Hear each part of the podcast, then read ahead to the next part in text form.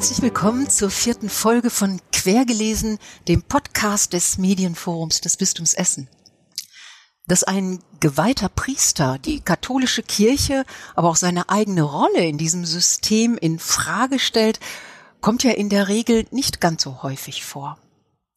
Der Priester Burkhard Hose aus Würzburg scheut sich jedoch gar nicht davor, dieses zu tun und das mit relativ großer Entschiedenheit. Denn er ist überzeugt, dass Kirche nur eine Zukunft hat, wenn sie den Menschen dient und deren Sorgen ernst nimmt. Und das funktioniert aus seiner Sicht nur mit radikalen Veränderungen im System Kirche. Was das nun im Konkreten bedeutet, hat der Theologe in seinem Buch Warum wir aufhören sollten, die Kirche zu retten, im Vier-Türme Verlag erschienen ist, dargelegt. Heute sprechen wir mit Burkhard Hose über sein, wie ich meine, mutiges Buch. Und als Gesprächspartner ist ebenfalls zugeschaltet Herr Dr. Michael Dörnemann, der Leiter des Dezernates Pastoral im Bistum Essen. Eingebettet ist das Gespräch und die Lesung in die Veranstaltungsreihe Glänzende Aussichten, in der sich das Medienforum des Bistums Essen auf der Grundlage von Büchern zu aktuellen Fragen und Themen im Kontext von Kirche und Christentum immer wieder mit Autorinnen und Autoren ins Gespräch begibt. Und wenn auch Sie nun an diesen Fragen interessiert sind, dann hören Sie doch mal hinein in die Lesung und das Gespräch. Herr Hose, bevor wir nun mit Ihnen in Ihr Buch Warum wir aufhören sollten, die Kirche zu retten, eintauchen, ist es für unsere Zuhörerinnen und Zuhörer möglicherweise auch interessant, einmal etwas aus ihrer Biografie zu erfahren. Wer ist das eigentlich, dieser Autor Burkhard Hose? Sie sind 1967 geboren, haben nach ihrem Abitur dann katholische Theologie begonnen zu studieren und wurden 1994 zum Priester geweiht. Und ich habe mir die Frage gestellt, haben Sie dieses Studium eigentlich von Anfang an mit dem Wunsch begonnen, Priester zu werden? Ja, tatsächlich. Also ähm, ich gehöre zu denen, die äh, sich schon relativ bald in ihrer Jugendzeit das kam durch mein Engagement so in der kirchlichen Jugendarbeit irgendwann mal mit dem Thema befasst haben, ob das nicht ein Beruf für mich wäre. Vielleicht auch, weil ich Menschen erlebt habe, die das für mich sehr anziehend, glaubwürdig vorgelebt haben. Äh, und so bin ich dann auch ins Studium reingegangen. Ich bin tatsächlich auch gleich ins Priesterseminar in Würzburg eingetreten zu Beginn des Studiums. Hatten Sie ansatzweise Fantasien, was Sie in dieser Kirche mit diesem Beruf, mit dieser Berufung Priester zu werden erwarten würde? Ähm, es ist eine gute Frage, jetzt so äh, 27 Jahre äh, nach der Priesterweihe und dann noch ein paar Jahre drauf die äh, die es hier ist, seit ich mit dem Studium angefangen habe, äh, brauchst schon einiges an Erinnerungsvermögen, um sich da wieder hineinzuversetzen. Aber ich würde jetzt mal so etwas unvorsichtig sein. Nein, ich habe nicht geahnt, was mich da alles erwartet. Äh, ich kam tatsächlich aus einer äh, aus einer Gemeinde in einer Kleinstadt, äh, wo es eine sehr aktive und attraktive Jugendarbeit gab. Und ich habe zum Beispiel erst im Priesterseminar so richtig begriffen, dass es da Parteiungen in der Kirche gibt. Also dass sich da Leute als eher traditionell oder konservativ und andere als progressiv sehen. Das war bis dahin, muss ich heute sagen, äh, bis dahin war das noch gar nicht so mein Thema. Äh, vielleicht war ich da auch sehr naiv, aber das zum Beispiel war für mich erst eine Entdeckung, mit der ich mich arrangieren musste. Sie haben dann unterschiedliche Stationen durchlaufen, aber immer spielte auch die Bibel in Ihren Stationen eine Rolle. Ähm, und in den Aufgabenspektren, mit denen sie vertraut gemacht wurden oder für die sie Verantwortung trugen. Ähm, meine Frage, was war denn so das Faszinierende an diesen Tätigkeiten im Kontext der Bibel und der Bibelwissenschaft? Sie waren beispielsweise Assistent am Lehrstuhl für biblische Einleitungswissenschaft an der Universität Würzburg. Sie haben 2003 das katholische Bibelwerk Würzburg geleitet Sie waren Vorsitzender der Diözesanleiterkonferenz des katholischen Bibelwerks e.V. Also was waren so die Herausforderungen, die Sie faszinierend empfunden haben? Ich habe sehr bald für mich entdeckt, dass mir die Bibel äh, sozusagen eine Perspektive beibringt, die für mich für kirchliches Handeln heute entscheidend ist. Von der Bibel können wir lernen, dass Glaube sich immer nur in Kontexten abspielt. Das heißt, in einer bestimmten Zeit, in einer bestimmten Landschaft, innerhalb von einer Gemeinschaft von Menschen, von Sozialformen. Es gibt in der Bibel keine äh, unabhängigen oder ewigen Wahrheiten sozusagen, sondern an der Bibel lernen wir, dass Glaube und auch kirchliches Leben, äh, kirchliches Zusammenleben etwas ist, was immer geworden ist und auch noch wird und sich erneuert und verändert. Es ist ein ständiges Verändern. Und es gibt übrigens auch Gleichzeitigkeiten in der Bibel. Wenn wir in die frühe Christenheit reinschauen, in die neutestamentlichen Texte, dann erfahren wir da, dass es gleichzeitig unterschiedliche Formen von Organisationen gemeindlichen Lebens gab. Und äh, es gibt auch Widersprüchlichkeiten in der Bibel, äh, die man gar nicht auflösen muss. Also äh, das ist eigentlich was, was mir immer Mut gemacht hat, auch an Veränderungen ranzugehen und, und Kirche als etwas zu sehen, was nicht immer so bleiben muss, wie es jetzt gerade ist oder gar wie es mal war. Sie haben darüber hinaus aber auch als Religionslehrer an einer Schule gearbeitet. Sie waren Seelsorger für Studierende an der Fachhochschule Würzburg-Schweinfurt. Sie sind jetzt seit 2008 Hochschulpfarrer der katholischen Hochschulgemeinde in Würzburg. Und auch da habe ich so gedacht, Sie haben viel mit jungen Menschen offensichtlich zu tun gehabt in, in diesen Feldern. Äh, was war und ist vielleicht auch heute das besonders reizvolle für Sie in diesem, diesen Feldern gearbeitet zu haben oder bis heute in der Hochschulseelsorge zu arbeiten? Da ist für mich das Reizvolle, dass ich eigentlich immer mehr erlebe, dass ich der Lernende bin. Ich entdecke sehr viel mit, mit jungen Menschen und es ist gerade nicht so, wie man ja vielleicht so landläufig immer noch denkt, dass äh, wenn es da so ein äh, Altersgefälle gibt, dass ich derjenige bin, der jungen Menschen was beibringt, ob in der Schule oder der was an sie heranträgt in der Hochschulgemeinde, was sie noch nicht hätten, sondern im Gegenteil. Ich lerne an der Art und Weise, wie junge Menschen heute äh, Welt erleben, äh, Welt betrachten, wie sie auch Zukunft sehen, äh, was vielleicht auch für uns entscheidend sein könnte, für die Älteren und was auch für eine Kirche, Kirche zu, äh, entscheidend sein könnte. Ähm, das macht mir sehr viel Mut. Ich erlebe, das schreibe ich auch äh, bei jungen Menschen sehr viele, die auf einmal sich mit biblischen Gestalten zum Beispiel verbinden. Also ich habe prophetische junge Leute kennengelernt, die auf der Straße eingetreten sind für, für die Rechte anderer Menschen. Und ich habe dann auf einmal gedacht, irgendwoher kenne ich so eine Art von Auftreten, wo man das Gefühl hat, es geht über das hinaus, was jemand da äh, äh, nur für sich will oder über sich sagt, sondern da setzt sich jemand ein für was Größeres und für etwas, was er sich vielleicht vorher gar nicht zugetraut hätte. Also all das sind so Entdeckungen, äh, die, die mich wirklich auch immer wieder staunen lassen. Und das ist was, was ich mit jungen Leuten erlebe. Und was Sie offensichtlich auch gerne mit diesen jungen Menschen teilen, ne? Sie begleiten viele junge äh, Studierende ja auch in ihrem Arbeitsfeld, gehe ich mal von aus. Äh, ich teile da sehr viel mit ihnen an, an natürlich an Leben, auch an Entwicklungen. Ähm, an Fragen. Was mich auch fasziniert ist, wir haben es jetzt mit einer Generation zu tun von Studierenden, die ja nicht mehr so wie Menschen in unserem Alter, also ich bin jetzt 53, die irgendwie vielleicht mal abgeschreckt wurden von Kirche durch schlechte Erfahrungen. Es sind ja oft Leute, die gar keine Erfahrung mehr haben mit kirchlichem Leben. Also insofern auch in gewisser Weise unvorbelastet und äh, manchmal auch unvoreingenommen, die dann bei uns in der Hochschulgemeinde auftauchen und die auch überhaupt keine kirchliche oder, oder gottesdienstliche gar Praxis hätten, aber die einfach an bestimmten Punkten, wenn es zum Beispiel um eine Art von Engagement geht, äh, finden, da können wir andocken. Das ist ein Raum, wo wir sein können und wo wir auch ernst genommen werden. Und das hat manchmal ganz unkonventionelle Ausfaltungen, wie ich da mit Menschen unterwegs bin. Viel auch auf der Straße bei Demonstrationen, manchmal auch vor Gericht, wenn manche vielleicht etwas über die Stränge geschlagen haben in ihrem Engagement. Und äh, ich sehe es dabei als meine Aufgabe an, dabei zu bleiben und, und irgendwie auch so präsent zu sein im Leben mhm. von jungen Menschen. Hm. Beim Stichwort Demonstration klinke ich mich gerne nochmal ein mit der Frage oder mit einer Frage zu Ihrem ehrenamtlichen Engagement in politischen Kontexten. Sie sind äh, sehr engagiert im Bereich der äh, Asylbewerber, der Randgruppen Geflüchteter etc. etc. Also der Menschen, die es in unserer Gesellschaft zur Zeit und schon geraume Zeit einfach deutlich schwerer haben. Ähm, was hat Sie dahin geführt?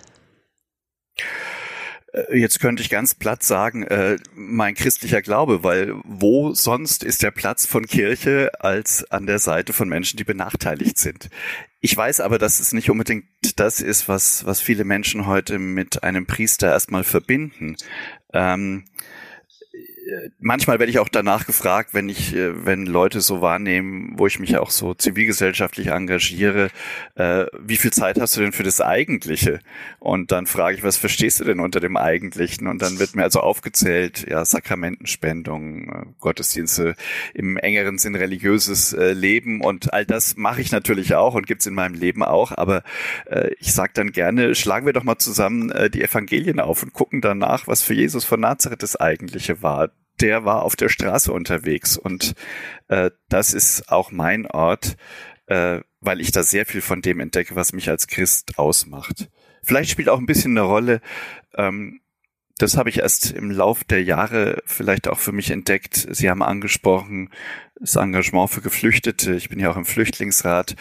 Ähm, mein Vater ist als äh, 15-Jähriger als aus Oberschlesien äh, äh, mit seiner Familie geflüchtet. Und irgendwie habe ich äh, den Eindruck, da steckt auch was in meiner DNA, also eine gewisse äh, eine gewisse Empathie oder Mitfühlen für Menschen, die eben ihre Heimat verlassen mussten. Und letztlich ist es ja auch steckt es auch in unserer biblischen, in unserer christlich-jüdischen DNA, denn so viele Erzählungen in der Bibel berichten von Menschen, die geflüchtet sind oder im Exil waren, eben nicht zu Hause wenn ich richtig informiert bin, riskieren sie aber auch einiges und trauen sich auch einiges. Sie werden für ihr Engagement äh, auch im Netz durchaus äh, beschimpft, beleidigt, bedroht. Ich weiß es nicht genau, wie sich das gestaltet. Äh, Gerade so auch aus dem rechten Spektrum. Äh, ist das etwas, was Ihnen Angst macht? Ähm, es klingt jetzt vielleicht ein bisschen unhöflich, aber ich mag die Frage gar nicht so gerne, weil wir können ähm, nein, nein, weil die, äh, ich beantworte sie aber gerne, weil äh, weil sie immer so ein bisschen den Eindruck erweckt, als wäre das was Besonderes, was ich mache oder äh, ich hätte da was Besonderes zu ertragen. Äh, das empfinde ich nicht so, weil ich tagtäglich mit Menschen zu tun habe, mit gerade mit Geflüchteten oder mit anderen benachteiligten Menschen, die weitaus mehr äh, im, im Spektrum und im, im Fokus von zum Beispiel von Rechtsradikalen stehen, also die viel mehr zu befürchten haben, die auch nicht so privilegiert sind wie ich. Ich bin ja in der auch in, bekannt und irgendwie auch geschützt durch Öffentlichkeit und äh, natürlich fällt es dann mal auf, wenn ich ich, ich rede ja auch drüber, dass dass ich irgendwelche Drohmails bekomme. Und ich habe immer wieder mit Menschen zu tun, die, die all das nicht haben, die keine Möglichkeit haben, darüber zu reden, welche Angst sie haben zum Beispiel oder wie sie bedroht werden ähm, oder welchem Hass sie ausgesetzt sind, welche Diskriminierung. Und da ist das bisschen, was mich da erreicht, eigentlich äh, äh, relativ äh, komfortabel. Mhm. Zumindest ist ihr Engagement auch äh, eine Auszeichnung wert gewesen. Also so bedeutsam war es ja offensichtlich schon. 2014 sind sie mit dem Würzburger Friedenspreis ausgezeichnet. Ein Preis, der genau dieses Engagement nochmal in ihrer Region, in ihrer Stadt ja auch in besonderer Weise äh, wertschätzen und, und würdigen will. Aber nicht zuletzt sind sie auch Autor. Sie haben schon einige Bücher geschrieben, haben sich in ihren Büchern oft gesellschaftlich und innerkirchlichen Fragen auf eine kritische Weise genähert, Gedanken, Fantasien, Visionen, Reflexionen einer breiten Öffentlichkeit äh, durch ihre Bücher äh, nahegebracht. Was bedeutet Ihnen das Schreiben dieser Bücher, wo es oft auch so um gesellschaftskritische und innerkirchlich kritische Fragen geht? Ehrlich gesagt hat für mich das Schreiben fast einen, einen therapeutischen Effekt. Also ich, ich verarbeite schreibend. Ich habe beanspruche nicht, dass ich Bücher schreibe, die jetzt äh, in der übernächsten Generation noch gelesen werden, sondern ich möchte äh, erstmal schreibe ich die Bücher für mich, äh, weil ich etwas erlebe. Äh, äh, ich bin ja sehr, sehr aktiv, auch so wie Sie schon beschrieben haben, in unterschiedlichen Kontexten und manchmal auch ist es auch ziemlich kurzatmig, erlebe ich. Und mir bleibt kaum Zeit, Dinge, die ich erlebe, auch richtig zu verarbeiten. Und dann habe ich irgendwann entdeckt, dass mir das Schreiben gut tut, um mich selber zu sortieren, auch nochmal in die Tiefe zu gehen, auch Dinge zur Ruhe kommen zu lassen und tatsächlich auch zu verbinden mit ja, mit meiner Spiritualität. Im Grunde sind alle Bücher, würde ich mal sagen, aus meiner Perspektive auch spirituelle Bücher, auch wenn sie erstmal nicht so daherkommen. Ähm, und dann merke ich, und es war beim ersten Buch tatsächlich eine gewisse Überraschung, äh, aha, da finden sich auch andere Menschen mit ihren Erfahrungen vielleicht wieder, weil ich erzähle, ich, die Bücher sind sehr narrativ, ich erzähle einfach von Erfahrungen, die ich reflektiere und es verbinden manche Menschen mit ihrem eigenen Leben. Und äh, das hat mich zuerst erstaunt beim ersten Buch und jetzt gewinne ich da eigentlich immer mehr Spaß dran, vor allem dann, nachdem ich ein Buch geschrieben habe, in Lesungen, in Veranstaltungen mit Menschen ins Gespräch zu kommen, Bücher zu machen, die, die auch zu Diskussionen anregen. Also ich will nicht nur Zustimmung, sondern ich will vor allem Gespräch und Diskussion und äh, Weiterdenken. Und äh, von daher, äh, äh, ja, sind die Bücher, so wie ich sie verstehe, äh, eigentlich eine Einladung zum selber machen, zum selber schreiben vielleicht sogar, aber vor allem zum sich beteiligen am Gespräch. Herzlichen Dank. Ich freue mich, dass wir jetzt den Blick einmal so wenn auch nur so streiflichtartig in ihre Biografie werfen konnten. Äh, unsere Zuhörerinnen und Zuhörer werden nun eine erste Vorstellung gewonnen haben, mit äh, wem sie es zu tun haben, mit der später lesen und äh, zu uns sprechen wird. Aber ich mache jetzt einen Schwenk zu unserem Gesprächspartner, Herrn Dr. Michael Darnemann. Äh, Herr Dr. Darnemann, Sie sind heute als Gesprächspartner zugeschaltet, um aus Ihrer Perspektive einmal auf die Gedanken von Herrn Hose, die wir gleich hören werden, zu reagieren. Und äh, wir möchten gerne zu Beginn auch äh, unseren Zuhörerinnen und Zuhörern äh, ein wenig vermitteln, wer ist denn Dr. Darnemann im Bistum Essen? Sie haben wie Herr Hose katholische Theologie studiert und wurden 1995 zum Priester geweiht waren dann auch in vielen unterschiedlichen Vereinen in unterschiedlicher Verantwortung als Seelsorger tätig und nicht zuletzt 1998 bis 2006 auch als Subregens im Priesterseminar des Bistums Essen für die Ausbildung der Priesteramtskandidaten mit zuständig. Jetzt sind Sie seit 2010 Leiter des Dezernates Pastoral im bischöflichen Generalvikariat und mir kam so der Gedanke, es hören viele Menschen bestenfalls diesen Podcast und nicht allen ist vielleicht so äh, der Kontext so vertraut, was denn ein Dezernat pastoral eigentlich ist.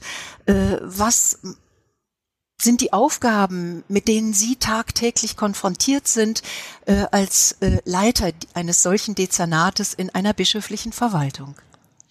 Vielleicht erzählen Sie einfach mal ein wenig aus dem Nähkästchen. Was macht Ihren Alltag aus? Aus welchem Selbstverständnis heraus agieren Sie? Ja, das ähm, Dezernat Pastoral ist so bunt, äh, wie das Leben bunt ist, weil wir mit vielen Menschen zu tun haben, die ähm, ja, ich sage jetzt mal, nicht unbedingt nach Kirche fragen, sondern ähm, nach Begleitung, nach Unterstützung. Ähm, und die sieht sehr unterschiedlich aus. Der Begriff Pastoral klingt ja so ein bisschen angestaubt. Äh, da steckt das Wort Pastor, der Hirte drin. Ähm, damit sind wir natürlich bei einem ganz alten Bild auch von Kirche. Da gibt es der, der sozusagen alles weiß, der vorne weggeht, der führt äh, und alle die Schafe, die folgen. Ähm, und in den 25, über 25 Jahren meines Priesterseins habe ich auch festgestellt, welche Problematik ein solches Bild ja hat. Und gleichzeitig schätzen es viele Leute, weil viele Leute in den Unsicherheiten des Lebens auch jemanden ersehnen, weil, durch den sie begleitet werden, durch den sie unterstützt werden, durch den sie geschützt werden. Manche sagen auch nicht das Dezernat pastoral, sondern manche sagen das Wort Seelsorge. Da kommt natürlich ein wesentlich individueller äh, äh, Punkt äh, hinein. Also Seelsorge, das ist die Begleitung von Menschen, ähm, die jetzt nicht nur Sorgen haben, sondern die ähm, viele Fragen im Leben haben.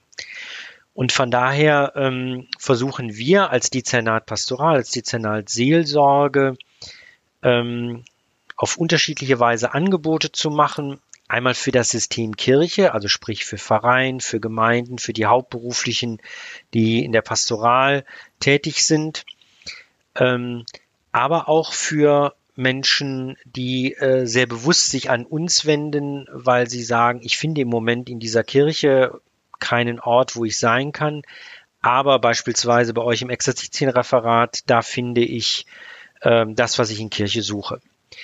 Ähm, deshalb haben wir also nicht nur Angebote für äh, die Hauptberuflichen, sondern auch für eine Reihe von engagierten Ehrenamtlichen. Und wir haben in den letzten Jahren ähm, auch nochmal viele Angebote gemacht für Menschen, die sich ehrenamtlich äh, in Kirche engagieren wollen, auf sehr unterschiedliche Weise. Äh, wir unterstützen die Qualifizierung von Menschen, die in die Trauerbegleitung und in den Begräbnisdienst gehen. Also Aufgaben, die früher äh, Priester, Diakone allein ausschließlich gemacht haben. Ähm, da sagen wir, äh, da ist es wichtig, hier auch nochmal die äh, Befähigung und die Begabungen von Menschen in der Kirche zu unterstützen, die gerade in diesem Feld seelsorglich pastoral tätig werden wollen. Ähm, es gibt Referate für den Bereich Krankenhausseelsorge, Altenheimseelsorge, neben den klassischen äh, Formen von Unterstützung für Pfarrgemeinderäte, für, äh, für Katechetinnen und Katecheten und, und, und. Also ein sehr, sehr buntes und breites Feld. Mir ist wichtig, dass wir die Vielfalt und die Buntheit von Kirche auch im Dezernat abdecken und äh, für ein großes äh, Angebot äh, mit sorgen, sofern das sozusagen auch personell ähm, möglich ist. Ähm, und wir versuchen auch immer wieder sozusagen an die Grenzen zu gehen. Das heißt also auch ähm, äh, die Vereine und die Gemeinden dahin zu bewegen, jetzt nicht nur den binnenkirchlichen Bereich ähm, in den Blick zu nehmen, sondern sozusagen auch auf den eigenen Stadtteil zu gucken. Also wir unterstützen auch viele sozialpastorales Engagement ähm, in Stadtteilen und ähm, in den Städten und Kreisen äh, unseres Bistums. Also als die Kanzlerin letzte Tage mal sagte, ähm, sie freut sich, dass sie morgens ins Büro geht, ohne zu wissen, was am Abend sozusagen noch ansteht, dann habe ich gedacht, so ähnlich ist es bei dir auch. Also viele Tage von mir sind so ausgefüllt, ich gehe morgens ins Büro und am Abend ist der Tag völlig anders gelaufen, als ich es mir morgens vorgestellt habe. Äh, und das macht mir einfach Freude und macht einfach viel Spaß, auch mit den unterschiedlichen Menschen zu arbeiten und Projekte und Dinge auf den Weg zu bringen. Ich stelle jetzt auch nochmal Ihnen die gleiche Frage, die ich auch dem Herrn Hose gestellt mhm. habe. Als Sie Priester geworden sind oder sich entschieden haben, Priester zu werden, gab es da bei Ihnen auch oder gab es Fantasien, was sie wo, was da so alles auf sie zukommen würde oder äh, also ich musste vorhin so ein bisschen schmunzeln, als Herr Hose seine ähm, Biografie erzählte. Das war nämlich so ähnlich bei mir auch. Also ähm, ich ähm, habe eigentlich schon recht früh äh, in der Jugendzeit so für mich die Entscheidung getroffen, ähm, nach der Schule studierst du Theologie und wirst Priester. Das hing auch damit zusammen, dass ich ganz, ganz unterschiedliche Priestertypen kennengelernt habe ähm, und wo ich gedacht habe, ach, äh, das passt und da habe ich auch selber Freude dran. Ähm, wenn ich vorher gewusst hätte, was in den 25, 26 Jahren auf mich zukommt, ob ich es dann noch gemacht hätte, weiß ich nicht. Aber ich muss auch sagen, ich bereue eigentlich nichts. Es ist natürlich an vielen Stellen vieles anders gekommen als gedacht. Aber ähm, das macht es einfach so spannend und deshalb bin ich auch weiterhin gerne Priester, auch wenn es viele Situationen auch in den letzten Jahren und Jahrzehnten gegeben hat, wo ich natürlich auch ins Zweifeln und ins Grübeln ähm, gekommen bin. Das ist äh, gar keine Frage. Ich erinnere mich noch an eine Situation, da war ich noch Student an den späten 80er, frühen 90er Jahren im Priesterseminar. Da haben wir natürlich auch schon fantasiert, was alles auf uns zukommt. Und da hat einer der Studierenden gesagt, also ich prophezeie euch, in 20 Jahren ist hier kein Mensch mehr im Priesterseminar. Dann haben wir gedacht, oh weh. Und ich musste im letzten Jahren oft an diese Situation denken, weil wir haben 2012 unser eigenes Priesterseminar im Bistum Essen zugemacht. Und trotzdem ist das ja nicht das Ende von Kirche. Ähm, also vieles ist ganz anders gekommen, als wir es uns vielleicht gedacht oder erträumt haben. Aber ich nehme auch ganz viel an, an, an Wachstum war in Kirche. Das ist ein kleines Wachstum, das sind nicht die großen spektakulären Dinge, aber ich begegne immer wieder Menschen, die glaubwürdig in Kirche tätig sind und ähm, das macht mir, das macht mir Mut. Herzlichen Dank, Herr Dr. Dirnemann. Herzlichen Dank, Herr Hose. Das äh, macht es jetzt nochmal transparenter, äh, wer heute hier mit am Tisch sitzt oder äh, vor der Kamera. Ja, wir dürfen uns jetzt freuen, gespannt sein auf das, was Sie, Herr Hose, uns als Autor des Buches Warum wir aufhören sollten, die Kirche zu retten, für eine Vision von Christsein mitgebracht haben.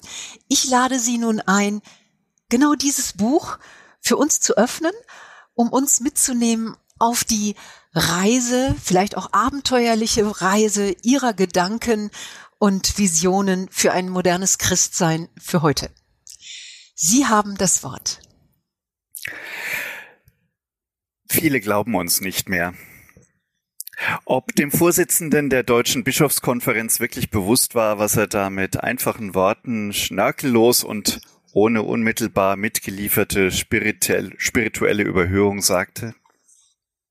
Beim Eröffnungsgottesdienst der Herbstvollversammlung der deutschen Bischöfe in Fulda im September 2018 stand Kardinal Marx mit diesem Satz inmitten der Bischöfe, als stehe er gemeinsam mit ihnen zwischen den Trümmern einer alten, verfallenen Kirche. Ich dachte für einen kurzen Moment an ein häufig gebrauchtes Bild in der Bibel, das Amtsträger in der Kirche gerne für sich beanspruchen. Eigentlich heißt es da im Matthäusevangelium in Anlehnung an ein alttestamentliches Bild in Matthäus 9, 36.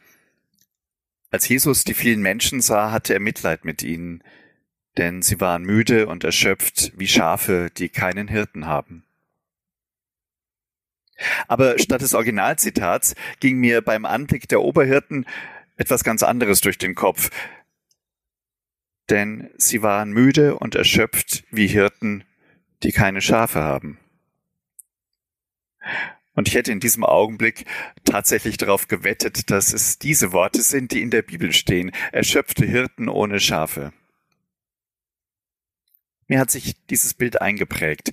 Der Vorsitzende der Deutschen Bischofskonferenz, also der Repräsentant einer Institution, die letztlich von nichts anderem lebt als von der Glaubwürdigkeit, sagt in der Mitte seiner Kollegen, viele glauben uns nicht mehr. Auf mich wirkt diese beinahe nüchterne Feststellung wie eine Bankrotterklärung. Eine Kirche, der viele Menschen nicht mehr vertrauen, nicht mehr glauben, ist am Ende. Sie hat im strengen Sinn aufgehört, Kirche zu sein. Keine Äußerung, die von Bischöfen nach Bekanntwerden der Missbrauchsstudie zu hören war, hat die Lage der Kirche für mich so auf den Punkt gebracht wie diese wenigen Worte. Ausgesprochen übrigens am Grab des heiligen Bonifatius, der als Apostel Deutschlands verehrt wird. Traditionell treffen sich die Bischöfe dort zu Beginn ihrer Herbstvollversammlung zum gemeinsamen Gottesdienst. Diesmal schien es mir fast so, als stünden die Oberhirten und ihnen voran ihr Vorsitzender nicht nur am Grab des Bonifatius, sondern gleichsam am Grab der alten Institution Kirche. Erschüttert und erschöpft, wie Hirten eben, die keine Schafe haben. Doch in mir regen sich bei diesem Anblick weder Mitleid noch Traurigkeit.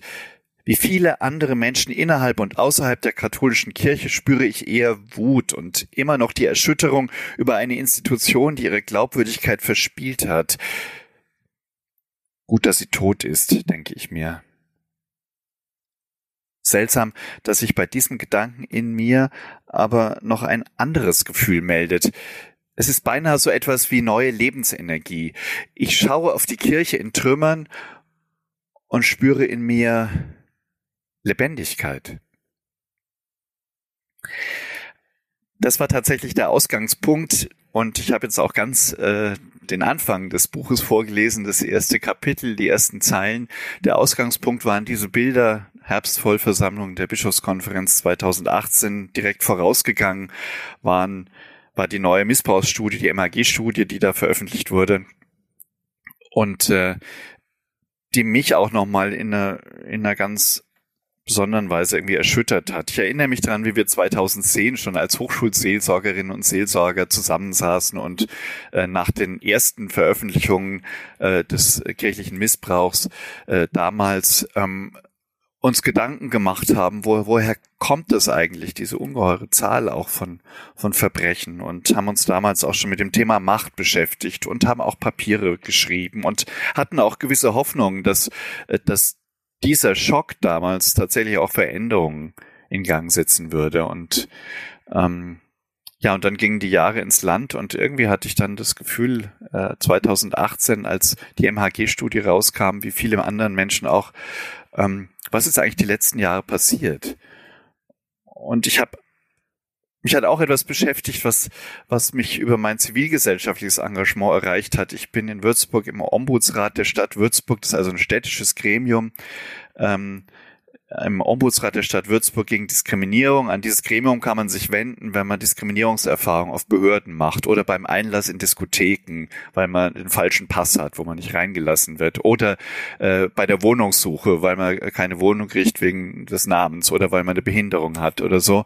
Ähm, und ich bin da jetzt seit etlichen Jahren als berufenes Mitglied in einem Kreis von fünf Leuten, inzwischen auch Sprecher des Ombudsrates und ähm, und irgendwann habe ich mich gefragt, ähm, und es haben auch Freunde von mir so an mich herangetragen, wie geht es eigentlich, dass du dich immer mit Diskriminierungsgeschichten äh, befasst und da dich auch engagierst, aber dich eigentlich nie öffentlich äh, so deutlich positionierst zur Diskriminierung, die Menschen in der Kirche erfahren. Du arbeitest in einem System, hat mir eine Freundin gesagt, mal vor zwei Jahren, du arbeitest in einem System, das hochgradig diskriminierend ist.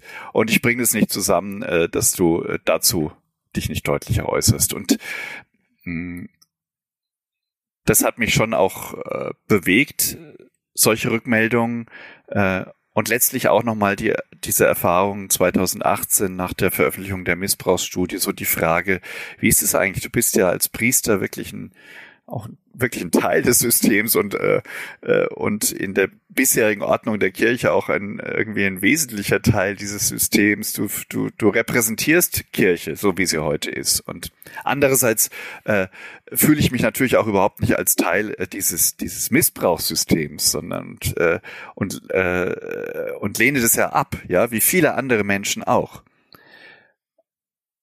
Aber es ist tatsächlich ein Dilemma und ich habe für mich gemerkt, ich, ich muss mich damit beschäftigen. Ich will mich auch dazu verhalten. Und dann habe ich gemerkt, ähm, da gibt es tatsächlich Erscheinungsformen von Kirche, äh, von denen möchte ich lieber, dass sie sterben oder dass, dass sie tot sind. Und daher kommt auch ein Stück dieser Titel und auch der, der Zugang zu dem Buch. Also äh, manche Menschen sind ja erstmal ein bisschen geschockt, wenn sie den Titel hören, äh, warum wir aufhören sollten, die Kirche zu retten. Und wenn sie dann die ersten Zeilen noch lesen, die ich vorgelesen habe vom Tod der alten Kirche, äh, dann äh, denken sie, ich, ich habe was gegen Kirche, ja, oder ich bekämpfe die Kirche oder will, dass die Kirche untergeht. Dem ist natürlich nicht so. Äh, ich, äh, ich will nichts zerstören, was Menschen in der Kirche wirklich Hilfe bietet und was ihnen auch, äh, was sie unterstützt und was, äh, was sie stärkt. Ähm, aber ich will auch nicht das retten helfen, was Menschen zerstört. Immer noch oder zerstört hat in der Kirche. Und dazu gehören auch bestimmte Strukturen. Das wissen wir ja längst, äh, die, die diese zerstörende Macht auch transportieren. Ähm, das war für mich eigentlich der Ausgangspunkt für das Buch, Ausgangspunkt auch für, für den Titel des Buches. Äh, Sie haben ja vorhin schon auch schon erwähnt in unserem Eingangsgespräch, äh, dass ich ja auch lange Zeit so in der biblischen Forschung auch unterwegs war. Und es gibt einen Forscher des 19. Jahrhunderts, äh, äh, Alfred Loissy, der hat einmal gesagt, ein Bibelwissenschaftler, der leider äh, später äh, dann exkommuniziert wurde, sein Priesteramt verlor und exkommuniziert wurde. Es war gefährlich, Ende des 19. Jahrhunderts als Bibelwissenschaftler zu leben in der Kirche, ähm, äh, in der historisch-kritischen Forschung zumal. Und der hat den Ausdruck geprägt, der mir schon in meinem Studium begegnet ist, ähm, Jesus verkündete das Reich Gottes gekommen ist die Kirche. Das klingt natürlich auch erstmal sehr provokant und ist auch, äh, wenn man es verkürzt und äh, absolut setzt, auch tatsächlich zu kurz gegriffen. Aber es äh, greift doch was auf, was ich für wesentlich halte. Äh, die Perspektive Jesu war eben nicht äh, die Gründung einer Kirche, sondern die Ankündigung des Reiches Gottes. Die Perspektive der Jesu war nicht sozusagen eine in sich abgeschlossene und wie wir es heute erleben, immer kleiner werdende Kirche, die mit ihrem kleiner werden beschäftigt ist, sondern die unaufhaltsame Ausbreitung des Reiches Gottes, äh, das heißt eine völlig neue Art Welt zu denken. Ähm, also seine Perspektive ist die Welt, nicht die Kirche. Das ist mir wichtig und das ist eigentlich eine, eine Erkenntnis, die mich in meinem Arbeiten auch prägt und auch in diesem Buch prägt. Und davon lese ich vielleicht jetzt noch ein bisschen mehr vor. Denn ähm, Reich Gottes ist ja auch erstmal nur ein theologischer Begriff, der vielen Menschen auch heute fremd ist, gerade denen, mit denen ich zu tun habe, jungen Leuten. Ähm, bezeichnend für die Botschaft Jesu sind äh, die Gleichnisse, die er erzählt. Und äh, da kennen wir ja viele, die, die vom, vom unkontrollierten Wachstum erzählen. Und äh, das interessiert mich. Also das hat was mit Kontrollverlust tatsächlich auch zu. Und nichts, es gibt nichts Schlimmeres eigentlich für ein System als Geschichten von Kontrollverlust. Also wir tragen in unserer Tradition eigentlich Geschichten mit uns, die irgendwo in sich auch schon äh, destabilisierend äh, sind, verunsichernd sind, weil sie nämlich von der unaufhaltsamen Ausbreitung des Reiches Gottes erzählen. Äh, und das ist für Institutionen immer auch ein bisschen äh, beängstigend. Was ist damit gemeint? Vielleicht äh, wird es im nächsten ein bisschen deutlicher. Manchmal habe ich den Eindruck, die Angst vor Kontrollverlust produziert in der Kirche geradezu eine Haltung nach dem Motto, wir, ver wir verwalten lieber das kontrollierte Schrumpfen, als uns unkontrolliertem Wachstum auszusetzen. Im Augenblick erlebe ich den Niedergang einer Kirche, die lieber am Grab stehen bleibt, als nach dem Vorbild der Frauen im Markus-Evangelium vom Grab weg in eine ungewisse Zukunft zu rennen. Diese Kirche setzt alles daran, ihren eigenen Bedeutungsverlust kontrolliert in Strukturen zu gießen, statt an die Entfaltungsmöglichkeiten des Evangeliums in ganz neuen, bisher ungekannten Zusammenhängen zu glauben. Menschen, die sich dieser Logik anschließen, haben sich damit abgefunden, dass Kirche unabänderlich kleiner wird und die christliche Botschaft gesellschaftlich an Bedeutung verliert, weil die schrumpfende Kirche an Bedeutung verliert. Diese Fixierung auf das Schrumpfen und die damit verbundene beinahe paradoxe Wachstumsangst gehen einher mit der kirchlich weit verbreiteten Klage über den angeblichen Glaubensschwund oder die behauptete Glaubensverdunstung in der Gesellschaft. Manchmal frage ich mich, ob die Verwaltung des eigenen Untergangs, diese penible kirchliche Grabpflege nicht mehr von Glaubensschwund zeugt als die Suche vieler Menschen nach spirituellen Erfahrungen außerhalb der Kirche. Anstatt es als positives Aufkeimen einer nicht selbst gesäten Saat zu bewundern, wenn Menschen außerhalb kirchlicher Strukturen in Yoga oder Meditationskursen zu sich selbst finden und im Einklang mit der Schöpfung zu leben versuchen, wird dieses Bemühen von manchen Kirchenleuten immer noch abgewertet. Im kirchlichen Raum hört sich der Begriff esoterisch, was ja im Griechischen auch heißt innerlich, dem inneren Bereich zugeordnet, hört sich dieser Begriff an wie ein Schimpfwort – Wer jenseits der herkömmlichen Kirche spirituelle Erfahrungen macht, dem tönt es, tönt es aus dem Kircheninneren häufig noch hinterher, das sei doch alles weltfremde Spinnerei. Einem weltfremden Spinner glaubten übrigens auch so manche seiner Zeitgenossen in Jesus von Nazareth entdeckt zu haben. Markus berichtet davon, die Angehörigen Jesu hätten sich auf den Weg gemacht, ihn mit Gewalt zurückzuholen, denn sie sagten, er ist von Sinnen dass sich Jesus außerhalb des Kontrollsystems der Sippe verselbstständigt hatte und Menschen um sich scharte, die ihr Heil ebenfalls jenseits der alles bestimmenden Familienverbände suchten, machten ihn zum Sicherheitsrisiko für die herkömmliche Ordnung. Wie optimistisch, aber eben in den Ohren der Verwalter religiöser Institutionen zu subversiv, erzählt Jesus, mit dem Reich Gottes verhalte es sich wie mit einer Frau, die Sauerteig unter das Mehl mischt, der Sauerteig durchsäuert ohne Zutun den restlichen Teig. Matthäus 13, 33. Und ganz ohne Angst vor unkontrolliertem Wachstum kommt schließlich das Senfkorn-Gleichnis aus in Markus 4, 30 bis 32. Vielleicht passt dieser Text sogar am besten zur augenblicklichen Situation der Kirche.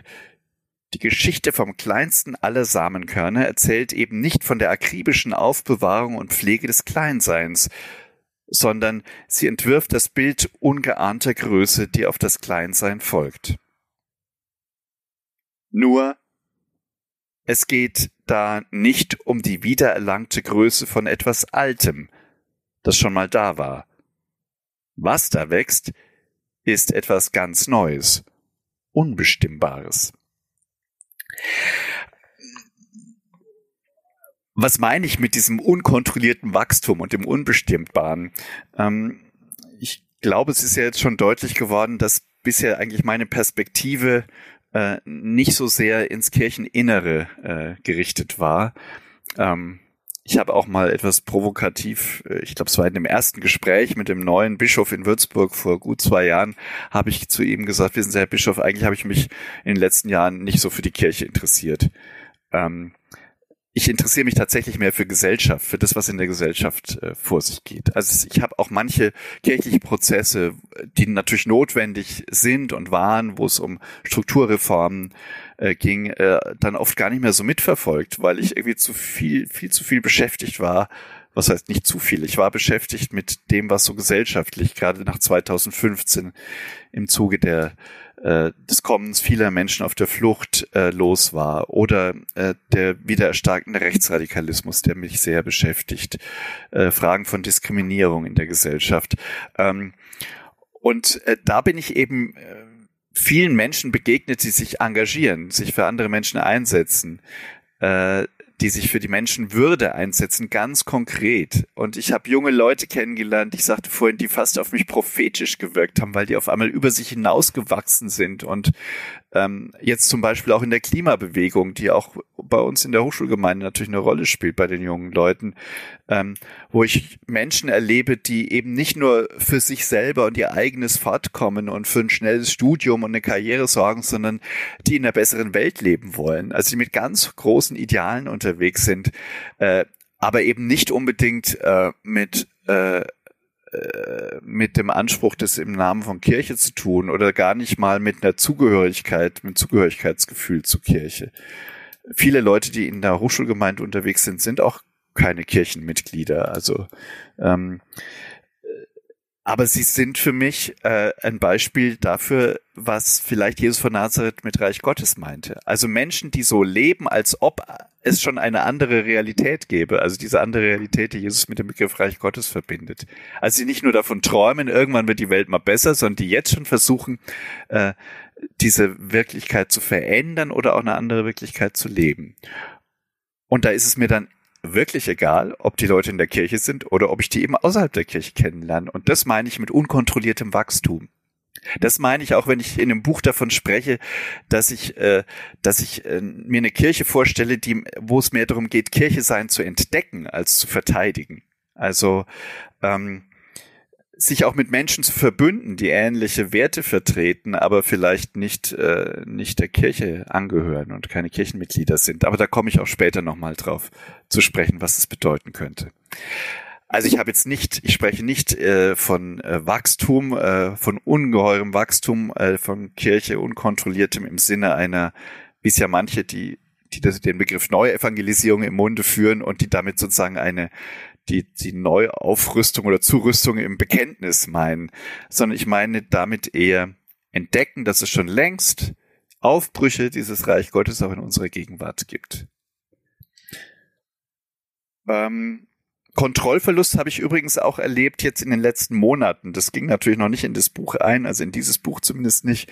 Ähm, auch kirchlicherseits, also ganz konkret, wir haben ja durch die Corona-Situation erlebt, dass äh, das auch äh, ein Stück in Frage stand auf einmal vor einem Jahr, äh, was macht uns jetzt eigentlich als Kirche aus? Wer sind wir? Und dann gab es äh, jetzt in den letzten Monaten ja auch immer wieder Reflexionen, ja, die Kirche ist verschwunden, äh, war nicht sichtbar, hat sich zurückgezogen, nur noch auf Livestream-Gottesdienste. Das sehe ich gar nicht mal so, weil äh, Kirche ist sehr präsent äh, gewesen, so wie ich es erlebt habe, gerade auch wirklich in der Nähe von, an, an der Seite von Menschen, äh, gerade weil Sie das vorhin auch angesprochen haben, Herr Dörnemann. Also ich, ich kenne eben auch in meinem Freundeskreis Menschen, die in der Klinikseelsorge tätig sind und äh, die in diesen Monaten wirklich ganz wichtige Arbeit gemacht haben. Das äh, wird halt oft nicht so gesehen oder an viele Dinge, die im karitativen Bereich geschehen.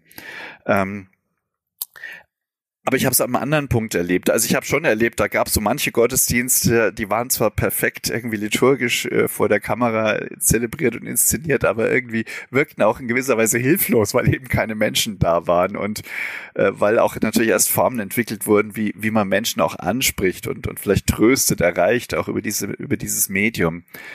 Wir haben dann in der Hochschulgemeinde entschlossen, äh, beschlossen damals äh, vor einem Jahr, dass wir äh, Gottesdienstimpulse vor den Wochenenden versenden an, und zwar einen Riesenverteiler äh, von Leuten, die diese Impulse bekommen haben per Mail und die dann halt in kleinen Hausgemeinden sozusagen in ihrer WG sich zusammengesetzt haben. Und was ist da passiert? Wir haben die dann auch äh, aufgefordert, uns Fotos zu schicken. In unseren sozialen Netzwerken wurden die dann verbreitet.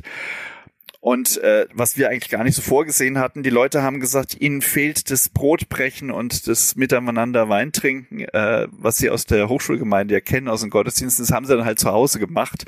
Und ähm, einige kamen dann und sagten, äh, Burkhard, ich, wir glauben, wir haben irgendwie Eucharistie gefeiert. Also, aber äh, also fast mit dem Schmunzeln, wir wollten das eigentlich gar nicht, aber äh, es war dann so. Und ähm, und da ging es mir dann so, dass ich mir dachte, ähm, ich habe das früher schon mal erlebt, also äh, in, in, auch in der Jugendarbeit, dass mich ähnliche solcher Nachrichten erreicht haben von Leuten, die sich einfach zusammengesetzt haben, im Geiste Jesu Brot geteilt haben, Wein, sich über die Schrift ausgetauscht haben und und ich mich dann gefragt habe, könnte es nicht sein, dass dass der Auferstandene längst mit Menschen Eucharistie feiert, auch außerhalb unserer äh, Strukturen? Ähm, wir sagen ja immer, Christus ist der Einladende, der zur, zur Eucharistie einlädt. Ja, so ist es ja auch äh, tatsächlich äh, theologisch äh, gemeint. Und vielleicht tut er das ja auch auf eine subversive Weise, die wir, die uns auch institutionell vielleicht ein Stück überfordert. Ähm, das sage ich jetzt aus einer Position heraus, die natürlich nicht Verantwortung trägt für Strukturen, die, die, die es dafür immer braucht. Ja, das beanspruche ich auch nicht. Ich bin vielleicht einer, der, der eher da versucht, ähm, Biblisches einzustreuen, Zwischenrufe dazwischen zu schalten, aber jetzt nicht irgendwie eine ausgefaltete Kirchenordnung präsentieren kann oder gar eine neue Ekklesiologie, eine Lehre von der Kirche. Ähm, aber ich entdecke, und es ist ja das Mutmachende für mich, äh, sonst könnte ich gar nicht mehr in dieser Kirche arbeiten. Ich entdecke, wenn ich äh, so auf die, die Welt und auf die Kirche schaue, dann gibt es sehr wohl sehr viele Aus Aufbrüche, sehr viele Aufbrüche und ich lerne interessante Menschen kennen und an ihnen lerne ich auch etwas darüber, was für mich äh, kirchliche Haltung der Zukunft ausmacht. Und davon möchte ich vielleicht auch noch einen kurzen Abschnitt vorlesen. Auch hier will ich wieder nicht sagen, das gibt's, äh, das ist jetzt eine neue Erfindung von mir oder das gibt's nur in einer so arg so tollen Hochschulgemeinde. Ich weiß, dass es solche Erfahrungen längst auch woanders in, in Kirche gibt. Äh, und äh, die möchte ich eigentlich damit auch bestärken, die auch sichtbar zu machen. Mit einem schelmischen Ausdruck auf dem Gesicht gibt mir der Student am Ausgang unserer Kapelle die Hand. Weißt du, Burkhard, heute zweifle ich ein bisschen daran, dass ich wirklich so ungläubig bin, wie ich immer geglaubt habe. Ich begreife sofort, was er damit meint. Es ist Sonntagabend.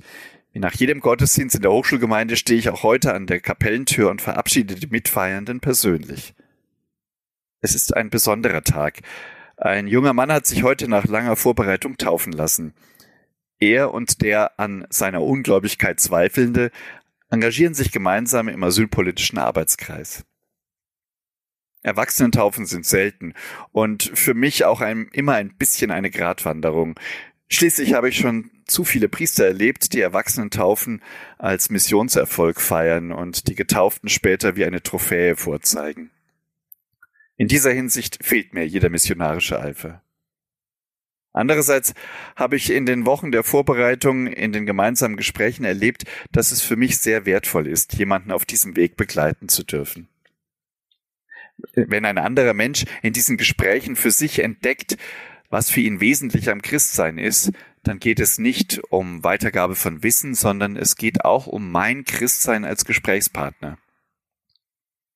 Ab und zu denke ich mir während der Taufvorbereitung, wenn hier jemand missioniert wird, dann bin ich es. So ist es auch diesmal. Mit dem Taufkandidaten habe ich vereinbart, dass er statt eines Glaubensbekenntnisses einige für ihn zentrale Worte aus der Bibel im Gottesdienst vorstellen kann.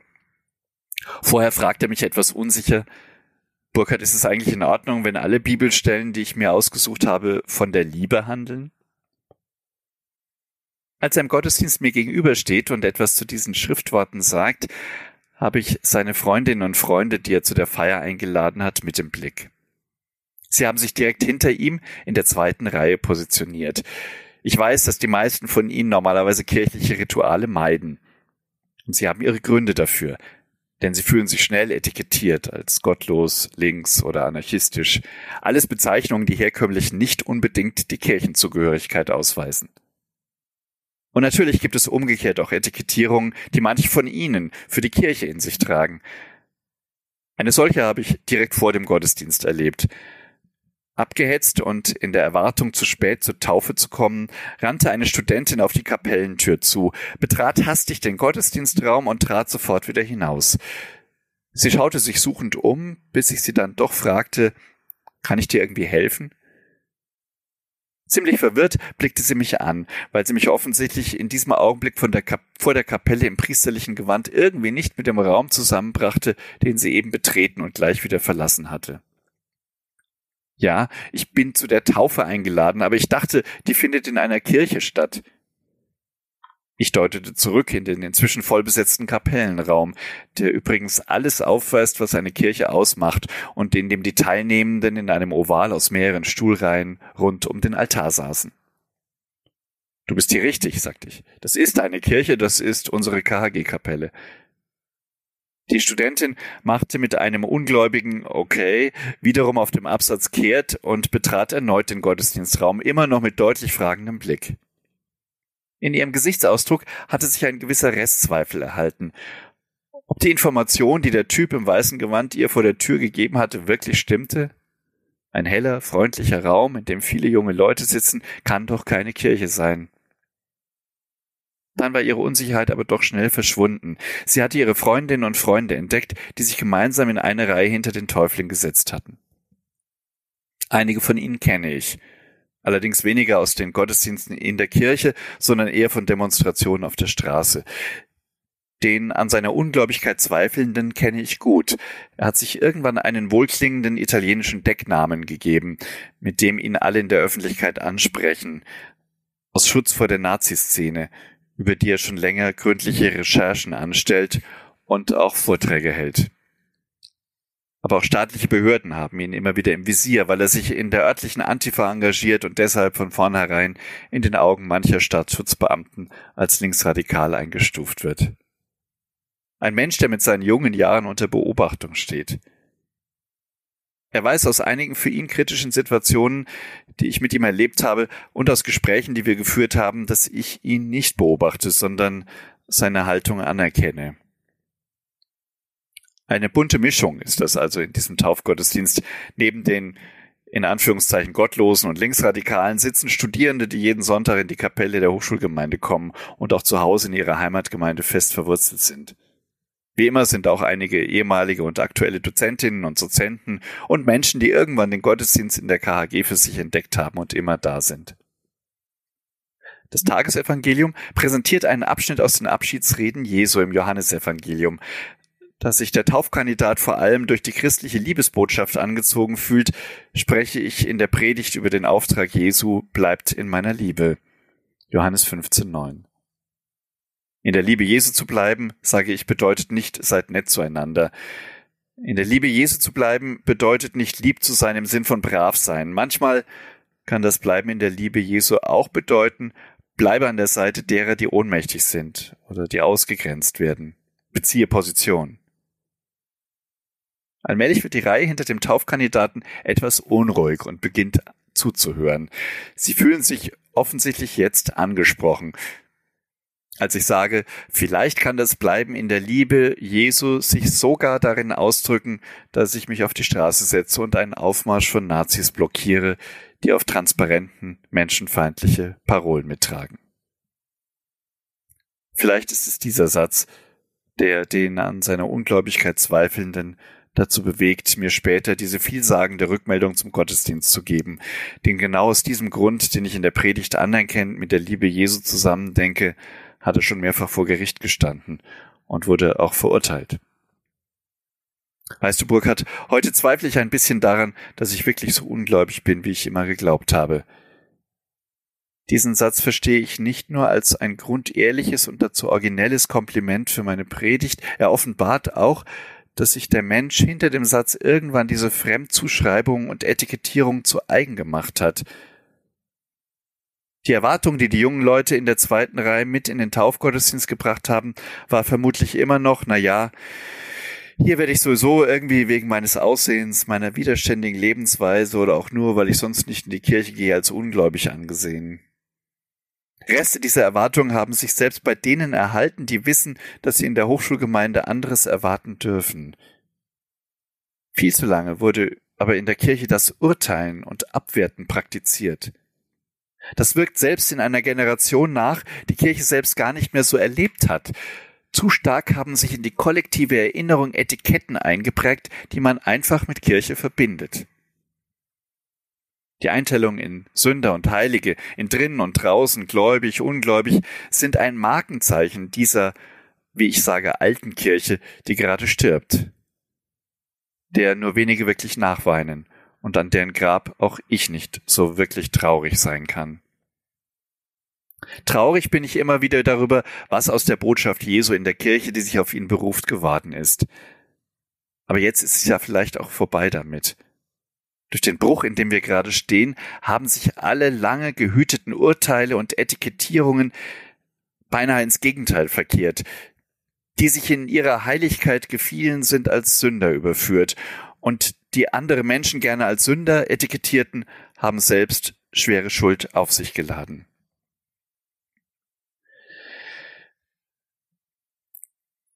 Ich möchte mich in einer Kirche bewegen, die viel mehr anerkennend statt urteilend unterwegs ist in unserer Gesellschaft. Und ich glaube, das wäre auch eine, die tatsächlich äh, so jungen Leuten, wie ich sie erlebe, einen Zugang ermöglichen würde. Ähm, und, und ich sage auch, das nochmal ganz deutlich, das passiert ja an vielen Stellen auch schon in der Kirche. Also da wird es auch schon so gelebt, wie ich das auch in der Hochschulgemeinde, auch in meinem Team erlebe. Und ich glaube, diese Erscheinungsweisen von Kirche, die müssen wir stark machen. Und die alten Erscheinungsweisen, die können ruhig auch äh, sterben diese alte Erscheinungsweise verbinde ich auch mit einem, mit einem Begriff, den ich äh, von dem israelischen Pädagogen und Psychologen übernommen habe, äh, der unterscheidet zwischen alter und neuer Autorität. Äh, tut es zunächst für die Pädagogik, aber man kann das auch auf andere Zusammenhänge übertragen. Ich habe es versucht, im Buch auch auf die Kirche zu übertragen. Die alte Autorität zum, zum alte Autorität zum Beispiel ähm, ist gekennzeichnet von einem stark hierarchischen Denken. Also da wird von oben nach unten durchregiert. Äh, neue Autorität verbindet sich eher äh, in die Breite. Das heißt, Autorität äh, bildet sich nicht äh, durch einen Anspruch, ich habe die Macht, weil ich zum Beispiel eine Weihe habe, sondern sie, ent, sie entsteht durch eine Glaubwürdigkeit in der Verbindung mit anderen Menschen. Also ist eine viel mehr auch demokratisch verstandene Autorität. Ähm, ich habe Ansätze da, dafür übrigens auch gefunden im Markus-Evangelium. Also in der ersten, im ersten Auftreten, in der ersten Predigt Jesu heißt es, dass äh, die Menschen staunten, weil er mit Vollmacht redete, im Unterschied zu den Schriftgelehrten. Ähm, und da begegnet genau dieses Konzept von alter und neuer Autorität. Also nicht die, die für sich beanspruchen, sie haben die Autorität und was sie sagen ist wichtig, äh, sondern äh, der, der glaubwürdig ist und der die Menschen berührt, der also auch eine Resonanz hat bei den Menschen, äh, der hat die Autorität, also in dem Fall Jesus von Nazareth. Ähm, ich glaube, wir sind immer noch viel zu unter, viel zu oft unterwegs in der Kirche mit einem Anspruch, äh, eine Autorität zu besitzen. Und das ist im Augenblick auch ein Problem, was gerade so dieses Gefälle ja ausmacht. Als zum Beispiel ich erlebe es, ich muss einfach so sagen, in meinem Umfeld, ähm, es gibt ja viele Diskussionen gerade um die um die Vorgänge äh, in Köln, wie wie wie die Missbrauchsfälle dort aufgearbeitet werden, wie mit Gutachten umgegangen wird. Und ähm, und dann erlebe ich in meinem Umfeld äh, jetzt, wenn Kardinal Wölki was äh, sagt, er wendet ja auch immer wieder in Videobotschaften an an Menschen, etwas, was durchaus richtig ist, wenn es um die darum geht, auf die Not von Menschen aufmerksam zu machen in der Pandemie oder auch immer wieder auf die Not von Geflüchteten aufmerksam zu machen, äh, dann verhallt das fast fast ungehört, weil äh, er im Augenblick keine Autorität mehr in den Augen vieler Menschen in der Gesellschaft, mit denen ich zu tun habe, besitzt, weil die einfach sagen, das ist eh unglaubwürdig, die sollen erstmal vor ihrer eigenen Tür kehren. Das ist ein Problem, glaube ich. Und da mag man noch so oft hören, und das höre ich ja auch oft äh, bei Veranstaltungen, ja, Rose, wenn Sie über die Kirche sprechen, wir sind doch auch Kirche und wir können ja die Kirche verändern und Sie sind Kirche. Ja, das möchte ich auch sagen und glauben und es ist so und ich habe diesen diesen Anspruch auch tatsächlich, dass wir Kirche sind, aber in der Gesellschaft, in der ich mich größtenteils bewege, also in der nichtkirchlichen Gesellschaft, äh, für die ist eben Kirche äh, der Kardinal in Köln. Und da, da können wir noch so schön äh, theologisch und, und wohlmeinend innerhalb der Kirche sagen, nee, wir sind doch alle Kirche. Die Gesellschaft nimmt es nicht so wahr.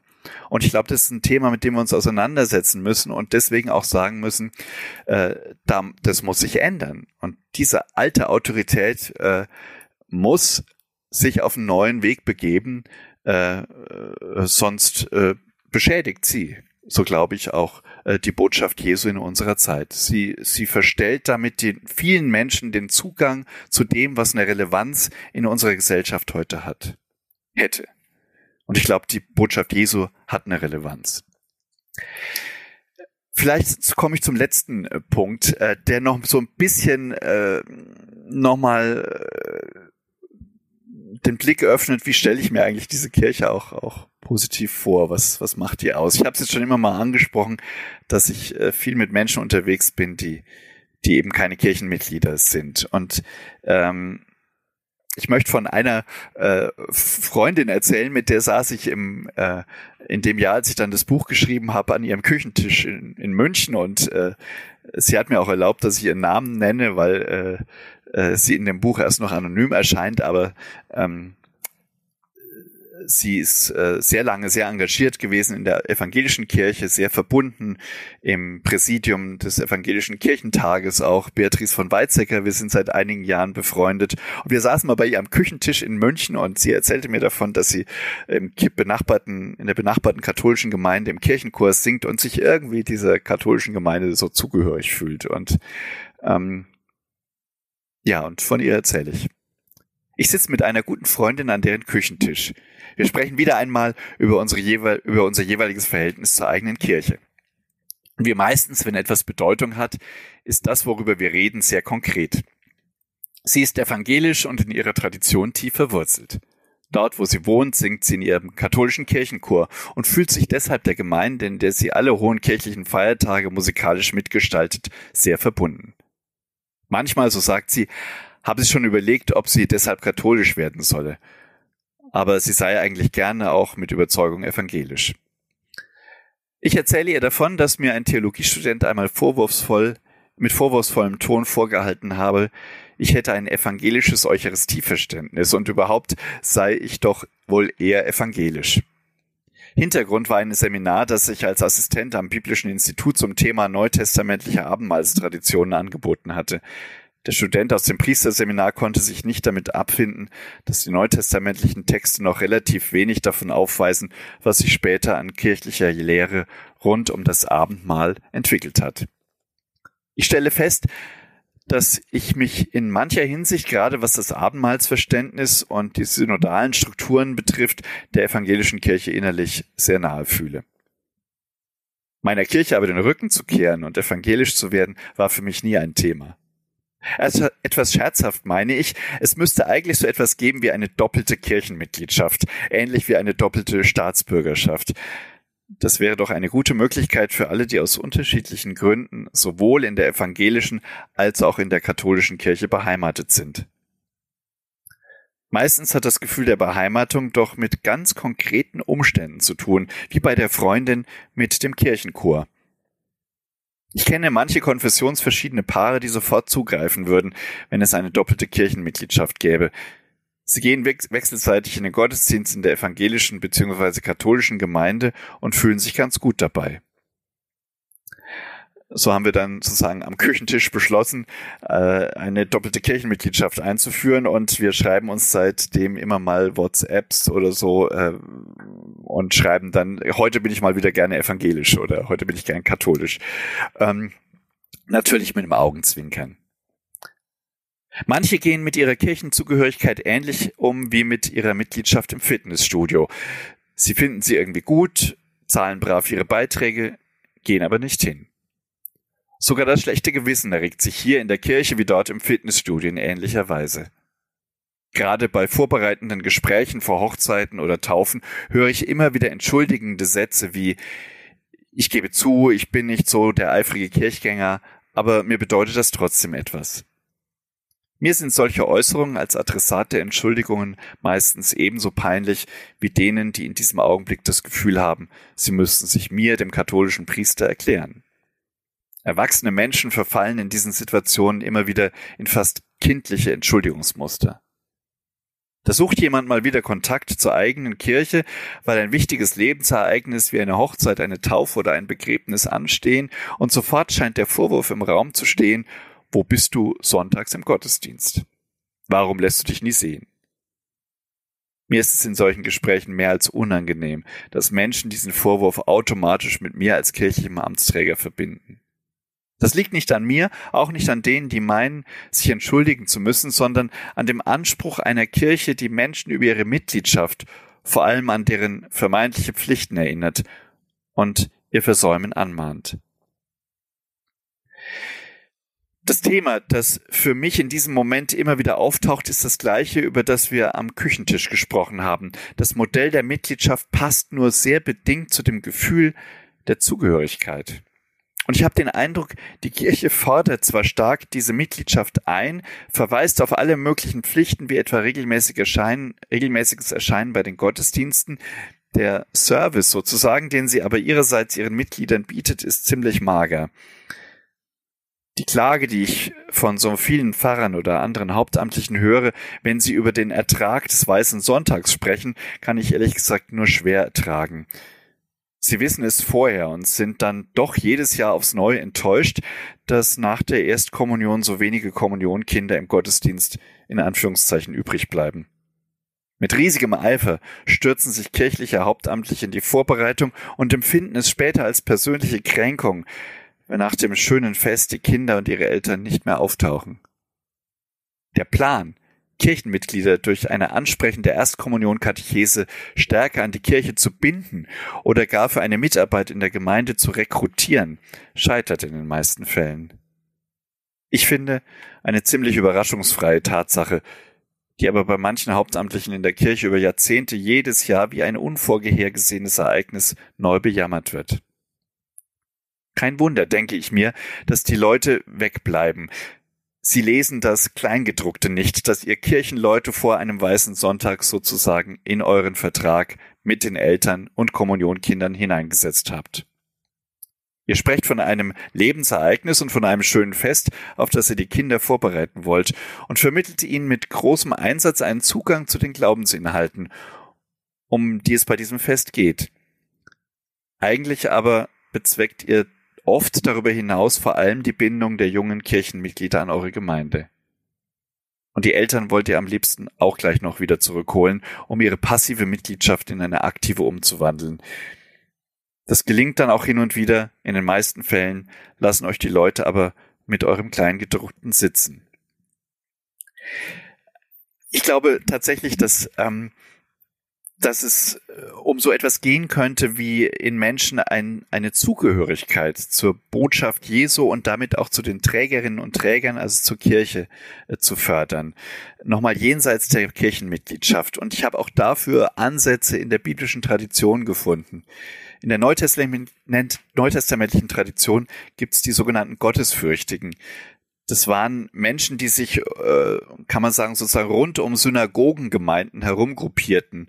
Äh, Menschen, die aus dem heidnisch-hellenistisch-römischen Kontext stammten, die selber keine Juden werden wollten, äh, schlicht weil sie die Beschneidung und auch die Speisevorschriften nicht auf sich nehmen wollten. Und aus äh, der jüdischen Gemeinde heraus, aus den Synagogengemeinden, wurde ihnen sehr viel Respekt entgegengebracht.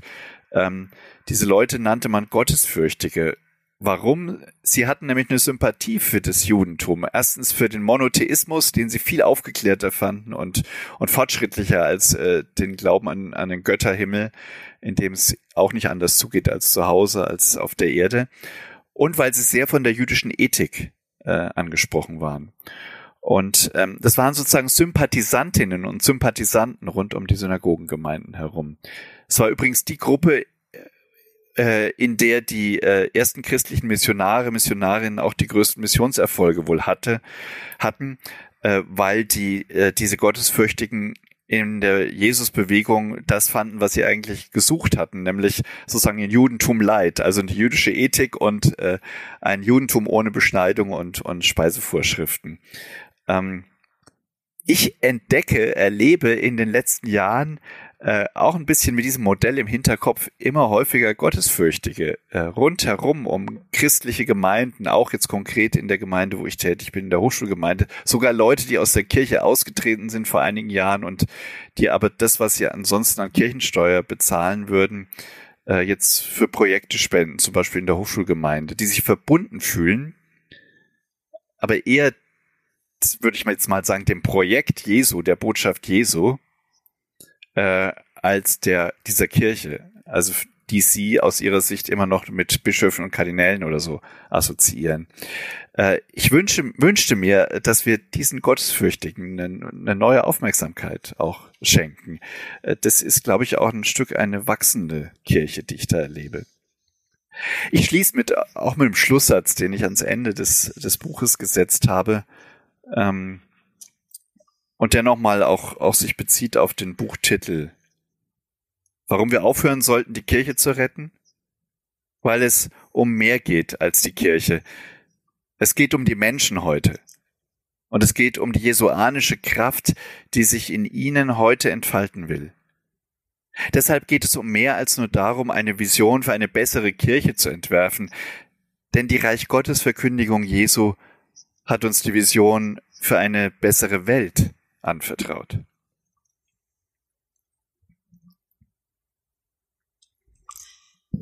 Herr Hose, herzlichen Dank. Herzlichen Dank für den Parforce-Ritt durch, durch Ihr Buch. Sie haben viele zentrale Stellen gelesen. Die Lesung hat nochmal einiges an ihren, von Ihren Grundgedanken auf wunderbare Weise illustriert. Und ich schlage vor, dass wir jetzt tatsächlich vielleicht die ein oder andere Frage nochmal äh, uns auf der Zunge zergehen lassen.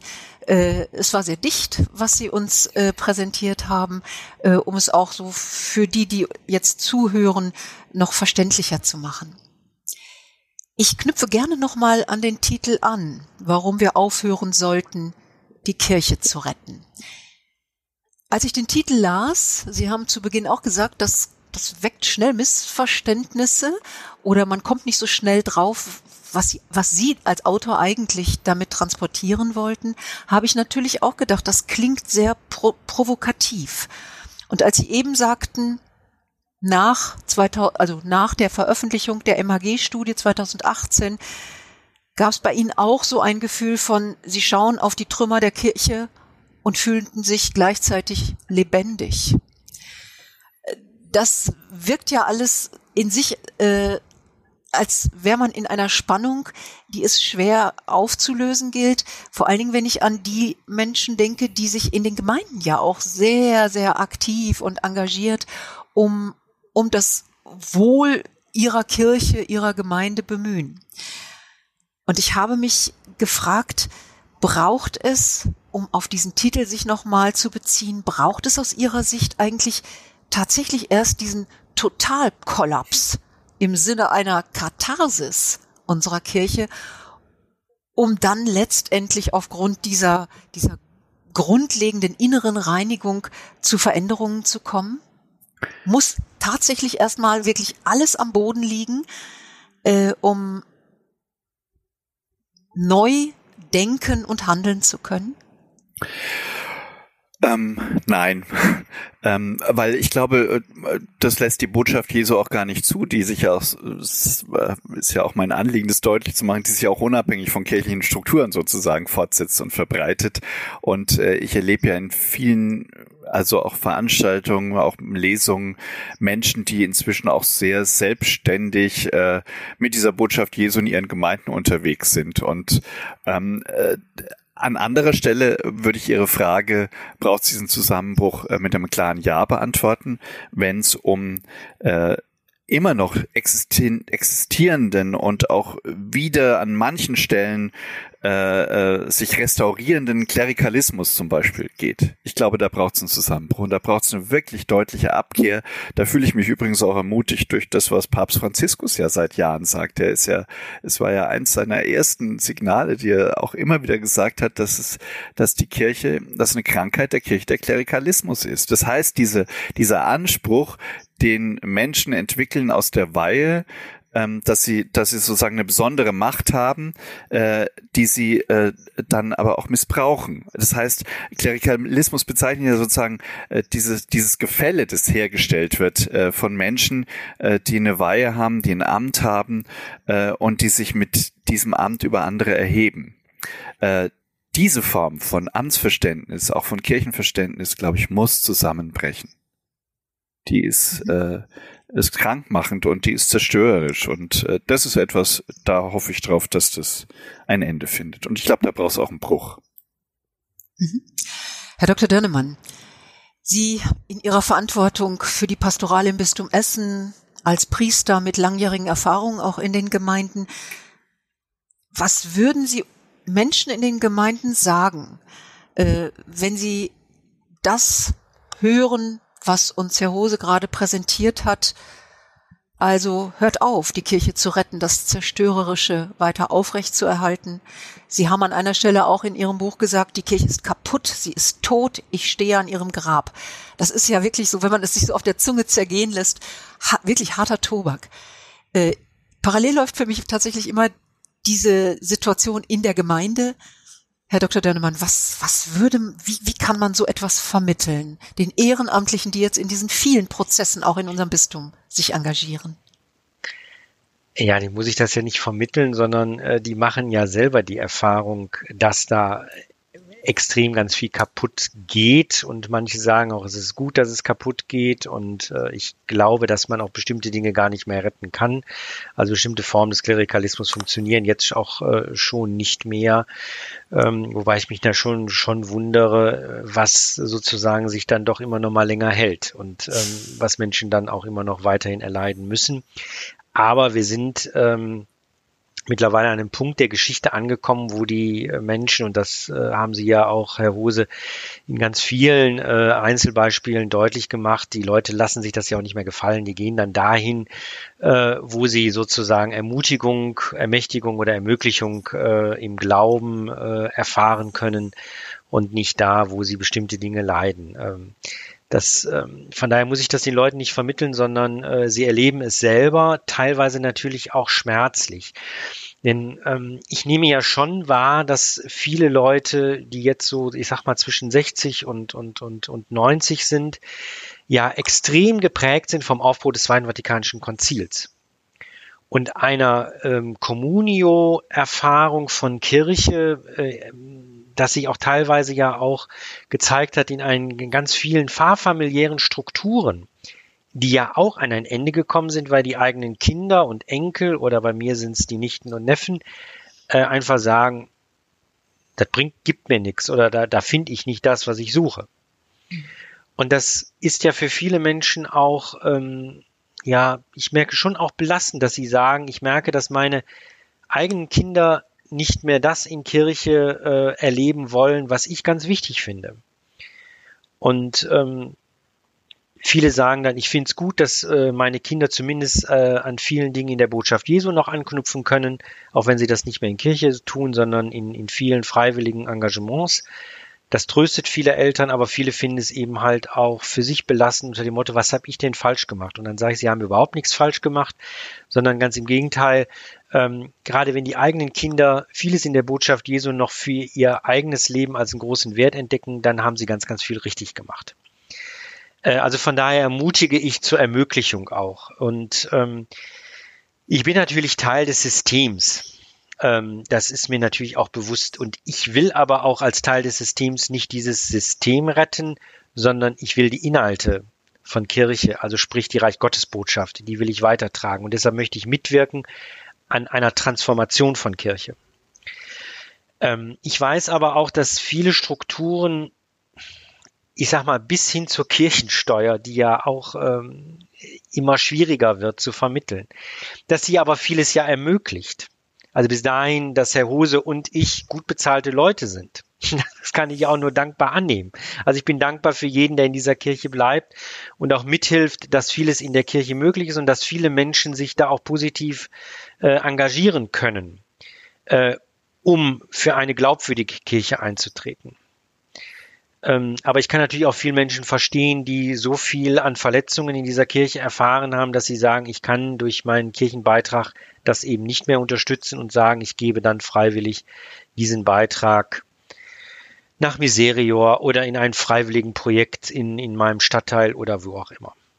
Und ähm, die Kirche ist eben nicht Reich Gottes, das Reich Gottes ist größer. Äh, Sie haben den Satz von Loisy ja vorhin zitiert, ähm, auch in der klassischen Form, denn der Loisy hat, der Loisy hat ihn ja weitergefasst. Äh, Jesus hat das Reich Gottes verkündet, gekommen ist die Kirche und Loisy hat angefügt als notwendige Konsequenz. Das heißt, Sammlung braucht immer ja eine Form von Gemeinschaft. Und ähm, der Loisy war ja ursprünglich mal ein Ultramontaner, der die Unfehlbarkeit des römischen Papstes ja sogar unterstützt hat. Da hat er ja natürlich auch eine Entwicklung durchgemacht. Ähm, also wir brauchen irgendwie natürlich schon eine Sammlung und Kirche ist ja Sammlung von Menschen. Und ich möchte an, äh, an einer Kirche in dieser Zeit mitarbeiten, die Menschen sammelt, damit die Botschaft Jesu glaubwürdig verkündet wird. Und da werden wir uns an vielen Stellen von dieser Kirche trennen, in dieser Kirche trennt von vielen Dingen, von vielen Strukturen und auch von vielen Formen, ähm, die dieser Botschaft Jesu zuwiderlaufen. An dem Punkt sind wir gerade.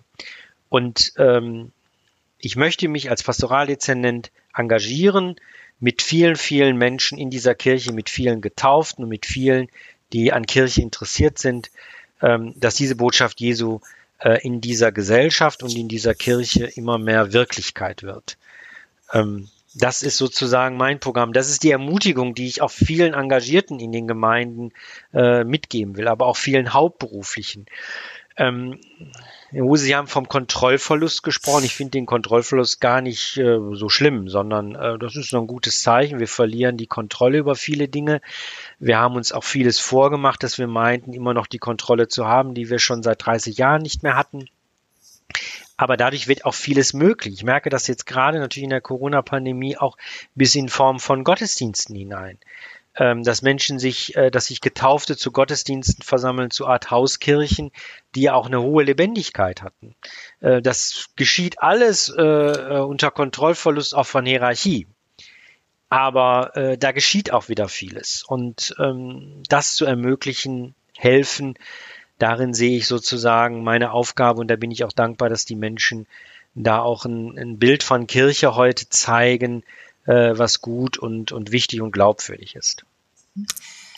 Herr Huse, ich hatte Sie so ver Dankeschön, Herr Dr. Dörnemann. Ich hatte Sie so verstanden, dass Sie den Kontrollverlust eigentlich als eine Qualität ja auch äh, werten.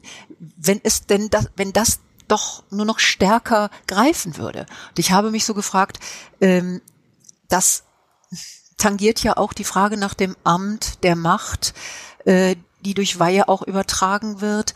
Ähm, inwieweit oder warum wird es Priestern so schwer äh, oder Amtsträgern so schwer, vielleicht Kontrolle abzugeben, loszulassen, wachsen zu lassen? Ähm, das hat ja vielleicht auch was mit, damit zu tun, dass Gemeinden auch ihren Amtsträgern bei aller kritischen äh, Betrachtung äh, durchaus auch diese in gewissen Kontexten diese Kontrolle, diese Macht und äh, dieses, sie müssen doch wissen, wie die Antwort auf bestimmte Fragen lauten müssen, zuordnen.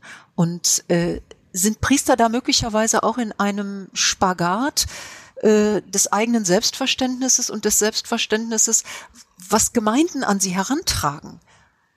Das stimmt nicht in der Pauschalität, aber äh, dass es da diese, diese Spannung gibt.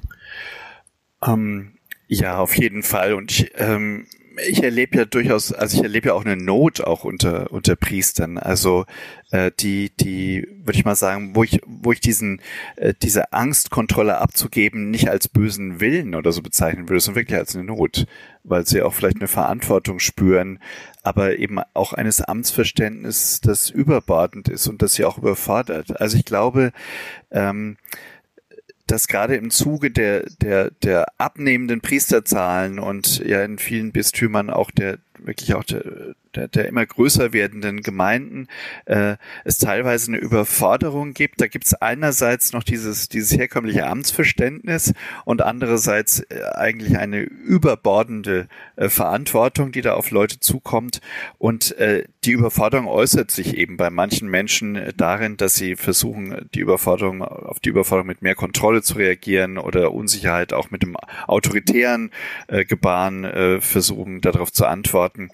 Ähm, also nicht immer, äh, also im seltensten Fall würde ich sagen, ist es böser Wille, sondern das ist ja, das sind ja auch Menschen, ja, wo das ein Ergebnis ist auch von, von Strukturen, die eben auch nicht mehr passen. Und ähm, ich kann eigentlich nur sagen, ich, ich fühle mich, ich könnte gar nicht arbeiten als Priester, wenn ich so das Gefühl hätte, ich wäre verantwortlich irgendwie für das Heil von Seelen oder so. Oder ich wäre verantwortlich für das Fortbestehen von Kirche.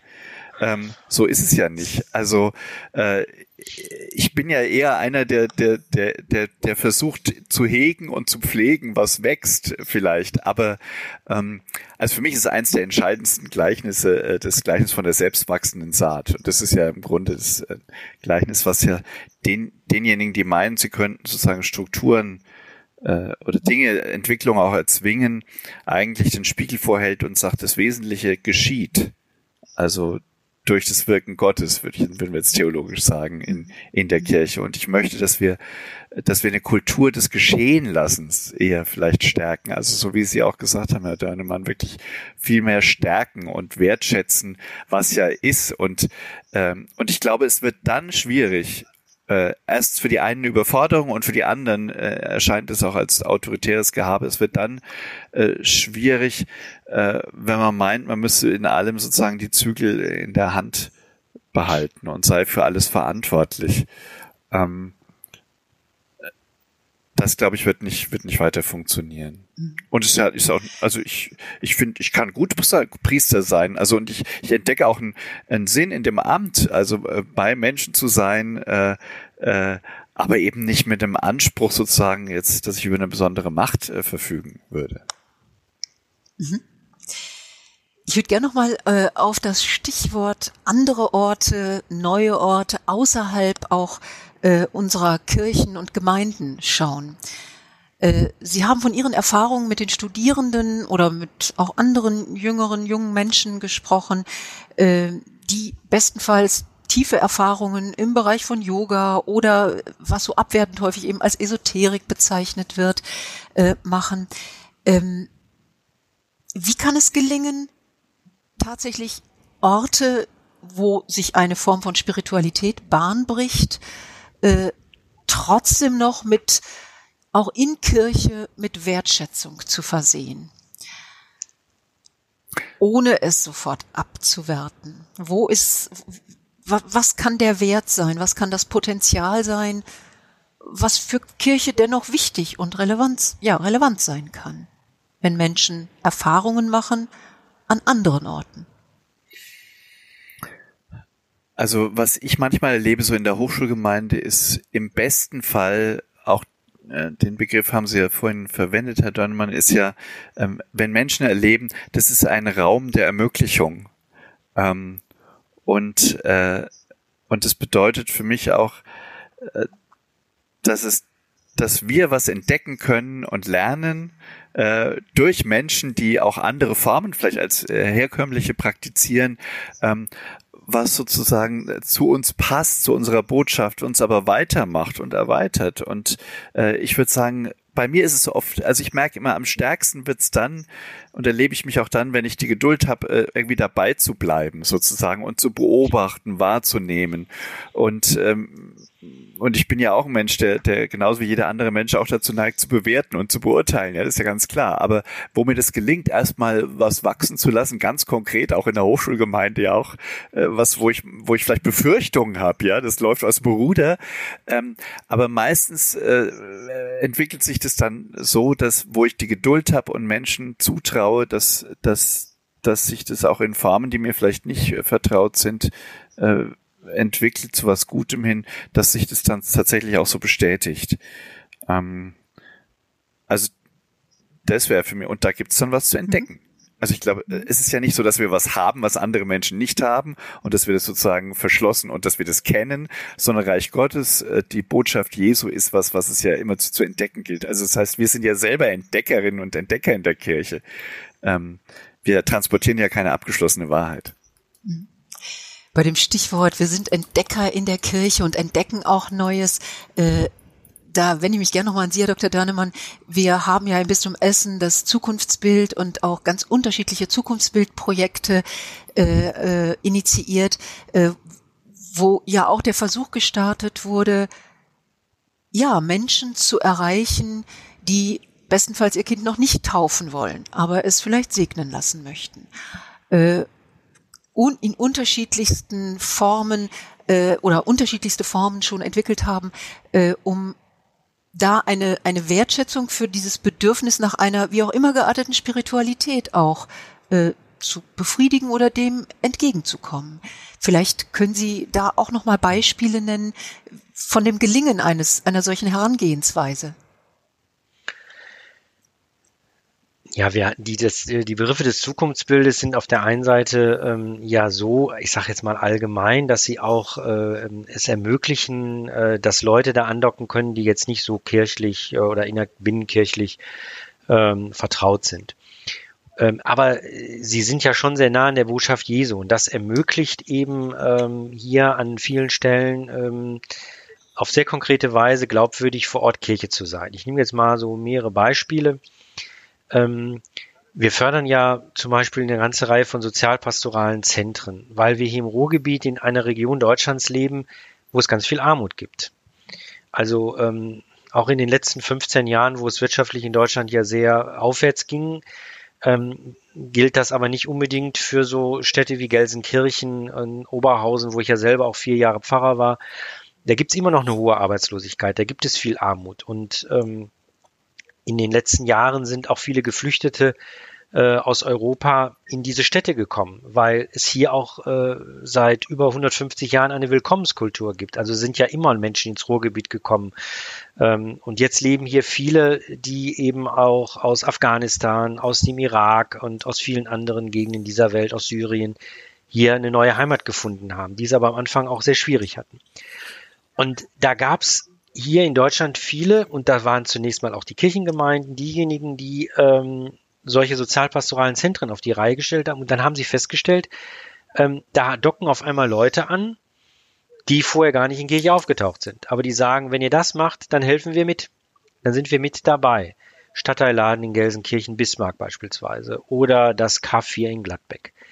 Ähm, und da haben wir die Erfahrung gemacht, wenn wir sowas machen, dann sind auf einmal Menschen da, die vorher mit Kirche wenig oder kaum was zu tun hatten. Und das hat auch die Gemeinden vor Ort nochmal sensibilisiert äh, und gesagt, also ähm, dann engagieren wir uns da, das äh, bringt uns neuer auch mal neuen Mut zum Christsein und zum Kirchesein vor Ort. Oder ähm, das schon von Ihnen angesprochene Projekt dass wir eben nicht nur in Krankenhäusern, sondern auch in bestimmten Kirchen einer Stadt, eines Kreises Gottesdienste äh, anbieten für äh, neugeborene Kinder, dass da Eltern gekommen sind, die sich vorher mm, eigentlich gar nicht mehr mit der Frage, ob das Kind getauft werden soll, beschäftigen, sondern äh, eher gedacht haben, aber ja, so ein Schutz, so ein Segen, das ist schon wichtig. Also Leben ist ja auch gefährdet und so, und so einen Zuspruch zu bekommen, das ist gut. Und wo man dann aber mit den Men äh, Menschen auch ins Gespräch gekommen ist und äh, viele sich dann doch vielleicht die Frage gestellt haben, lassen wir jetzt unser Kind taufen. Ähm, ich könnte noch jetzt das Projekt, was leider jetzt durch die Pandemie und durch andere Dinge auch ein bisschen ruht, aber die, die, äh, die Popularmusik, also die Popkantoren, die ja tätig geworden sind, wo es im, im Gleis X in Gelsenkirchen den Gleisklang gab, wo auch viele junge Menschen aufgetaucht sind bei Praise and Worship, ähm, die vorher nicht so viel mit Kirche zu tun hatten. Ähm, also das sind so Erfahrungen, wo man durch ganz bestimmte Angebote, ganz bestimmte Projekte auch nochmal Menschen erreicht, ich sag mal, die sensibel sind für die Botschaft Jesu, aber sich vorher nicht getraut haben, in Kirche anzudocken, weil sie irgendwie gedacht haben, da passen wir nicht hin.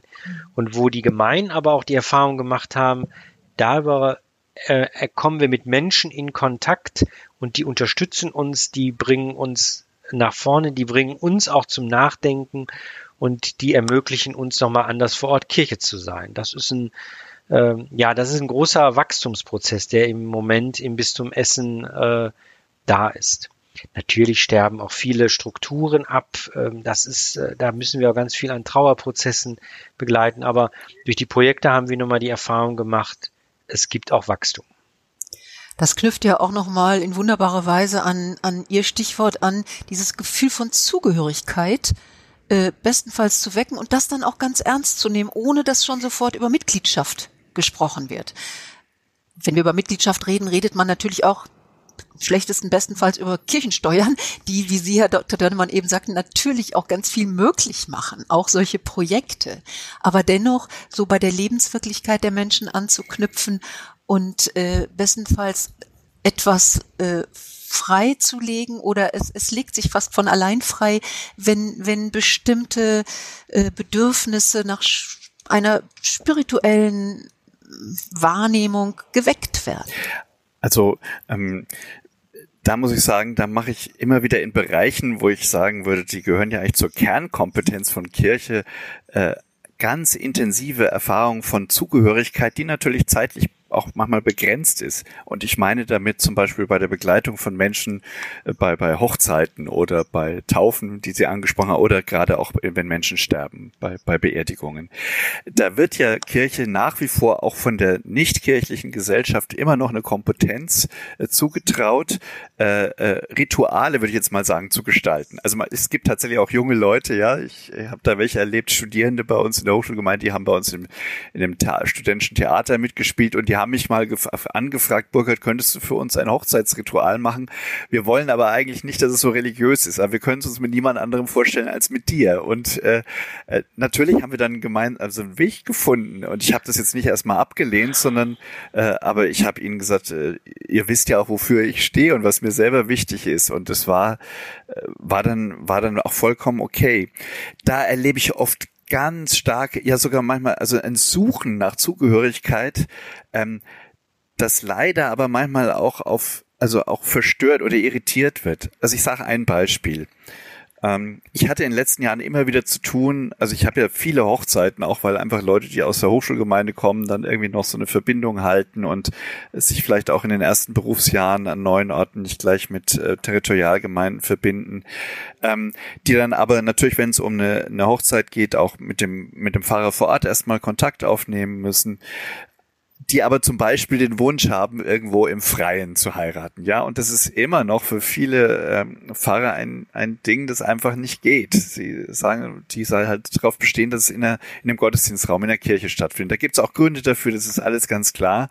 Ähm, aber die Art und Weise, wie das dann manchmal auch vermittelt wird, das verschreckt Menschen in dem Moment, wo sie ja eigentlich äh, Kontakt zur Kirche suchen. Und ich wünsche mir, dass wir äh, diese sensiblen Momente, wo Menschen vielleicht auch für einen ganz begrenzten Zeitraum ein hohes Maß an Zugehörigkeit, an, an Kontakt suchen, dass wir damit wirklich sensibel auch umgehen und Dinge ermöglichen. Ähm, und vielleicht das, was Menschen darin suchen, äh, begleiten und nicht das, was, was wir erstmal vielleicht irritierend finden und sagen, ja, die wollen da eine Wald- und Wiesenhochzeit und das ist, da konnte ja jeder kommen und so. Das ist dann das, was ich manchmal dann in Telefonaten mit, mit Pfarrern höre, die, die das nicht genehmigen wollen und so.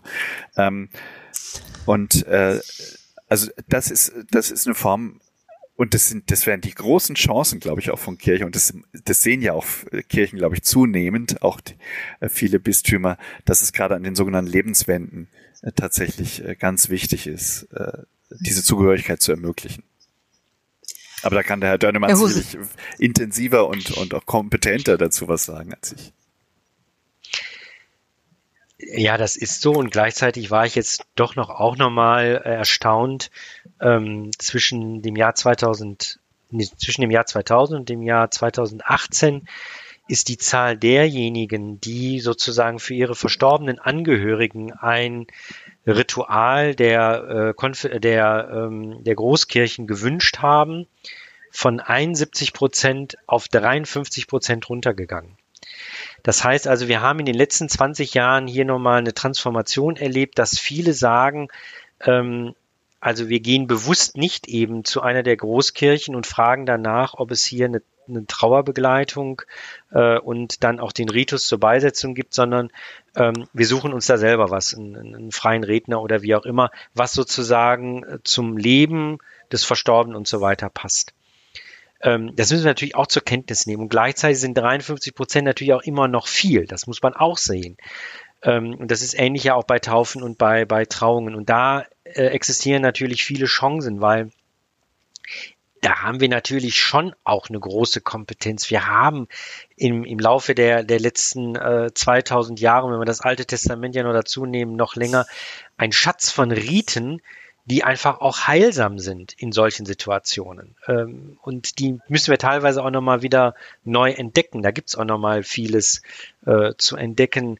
Ähm, die Frau des Bundespräsidenten hat das am Sonntag in einem Interview äh, gesagt, im Kontext der Beisetzung des verstorbenen Vaters, wie heilsam sie es in dem Moment empfunden hat, dass der katholische Geistliche auf der einen Seite dieses alte Ritual vollzogen hat, was in sich auch viel Trost spendet und gleichzeitig aber auch sehr persönlich auf das Leben des Verstorbenen eingegangen ist. Und das ist heute die Kunst, das gut miteinander zu verbinden. Ich muss noch mal, vielleicht äh, eine Sache hat mich wirklich bewegt in diesem Jahr, in diesem Corona-Jahr. Da gab es ja diesen Moment äh, im März letzten Jahres, als der Papst außer, außer der Reihe sozusagen den, den Segen Urbi et Orbi mitten in der Fastenzeit da äh, auf dem Petersplatz gespendet hat. Und ich habe nachher ein Interview gelesen mit einem Theaterwissenschaftler, einem, Schweiz, einem Schweizer Dramaturgen, Theatermenschen, äh, der sprach davon, wie ihn das, also es, wie ihn das getröstet habe, wie er das im Fernsehen gesehen hat. Und er sagte erstmal, das war ganz große Oper. Äh, was er damit sagen wollte, äh, die Kirche, in dem Fall der Papst, hat es, äh, schafft es manchmal an mancher Stelle tatsächlich Zeichen zu setzen, Rituale, Symbole zu wählen, die Menschen wirklich berühren können. Und mir ging das ja selber so. Und es war, war ja, war irgendwie paradox. Dieser Segen wurde, ich glaube, auf NTV, also nicht gerade auf dem Kirchensender, live übertragen. Aber warum war das so?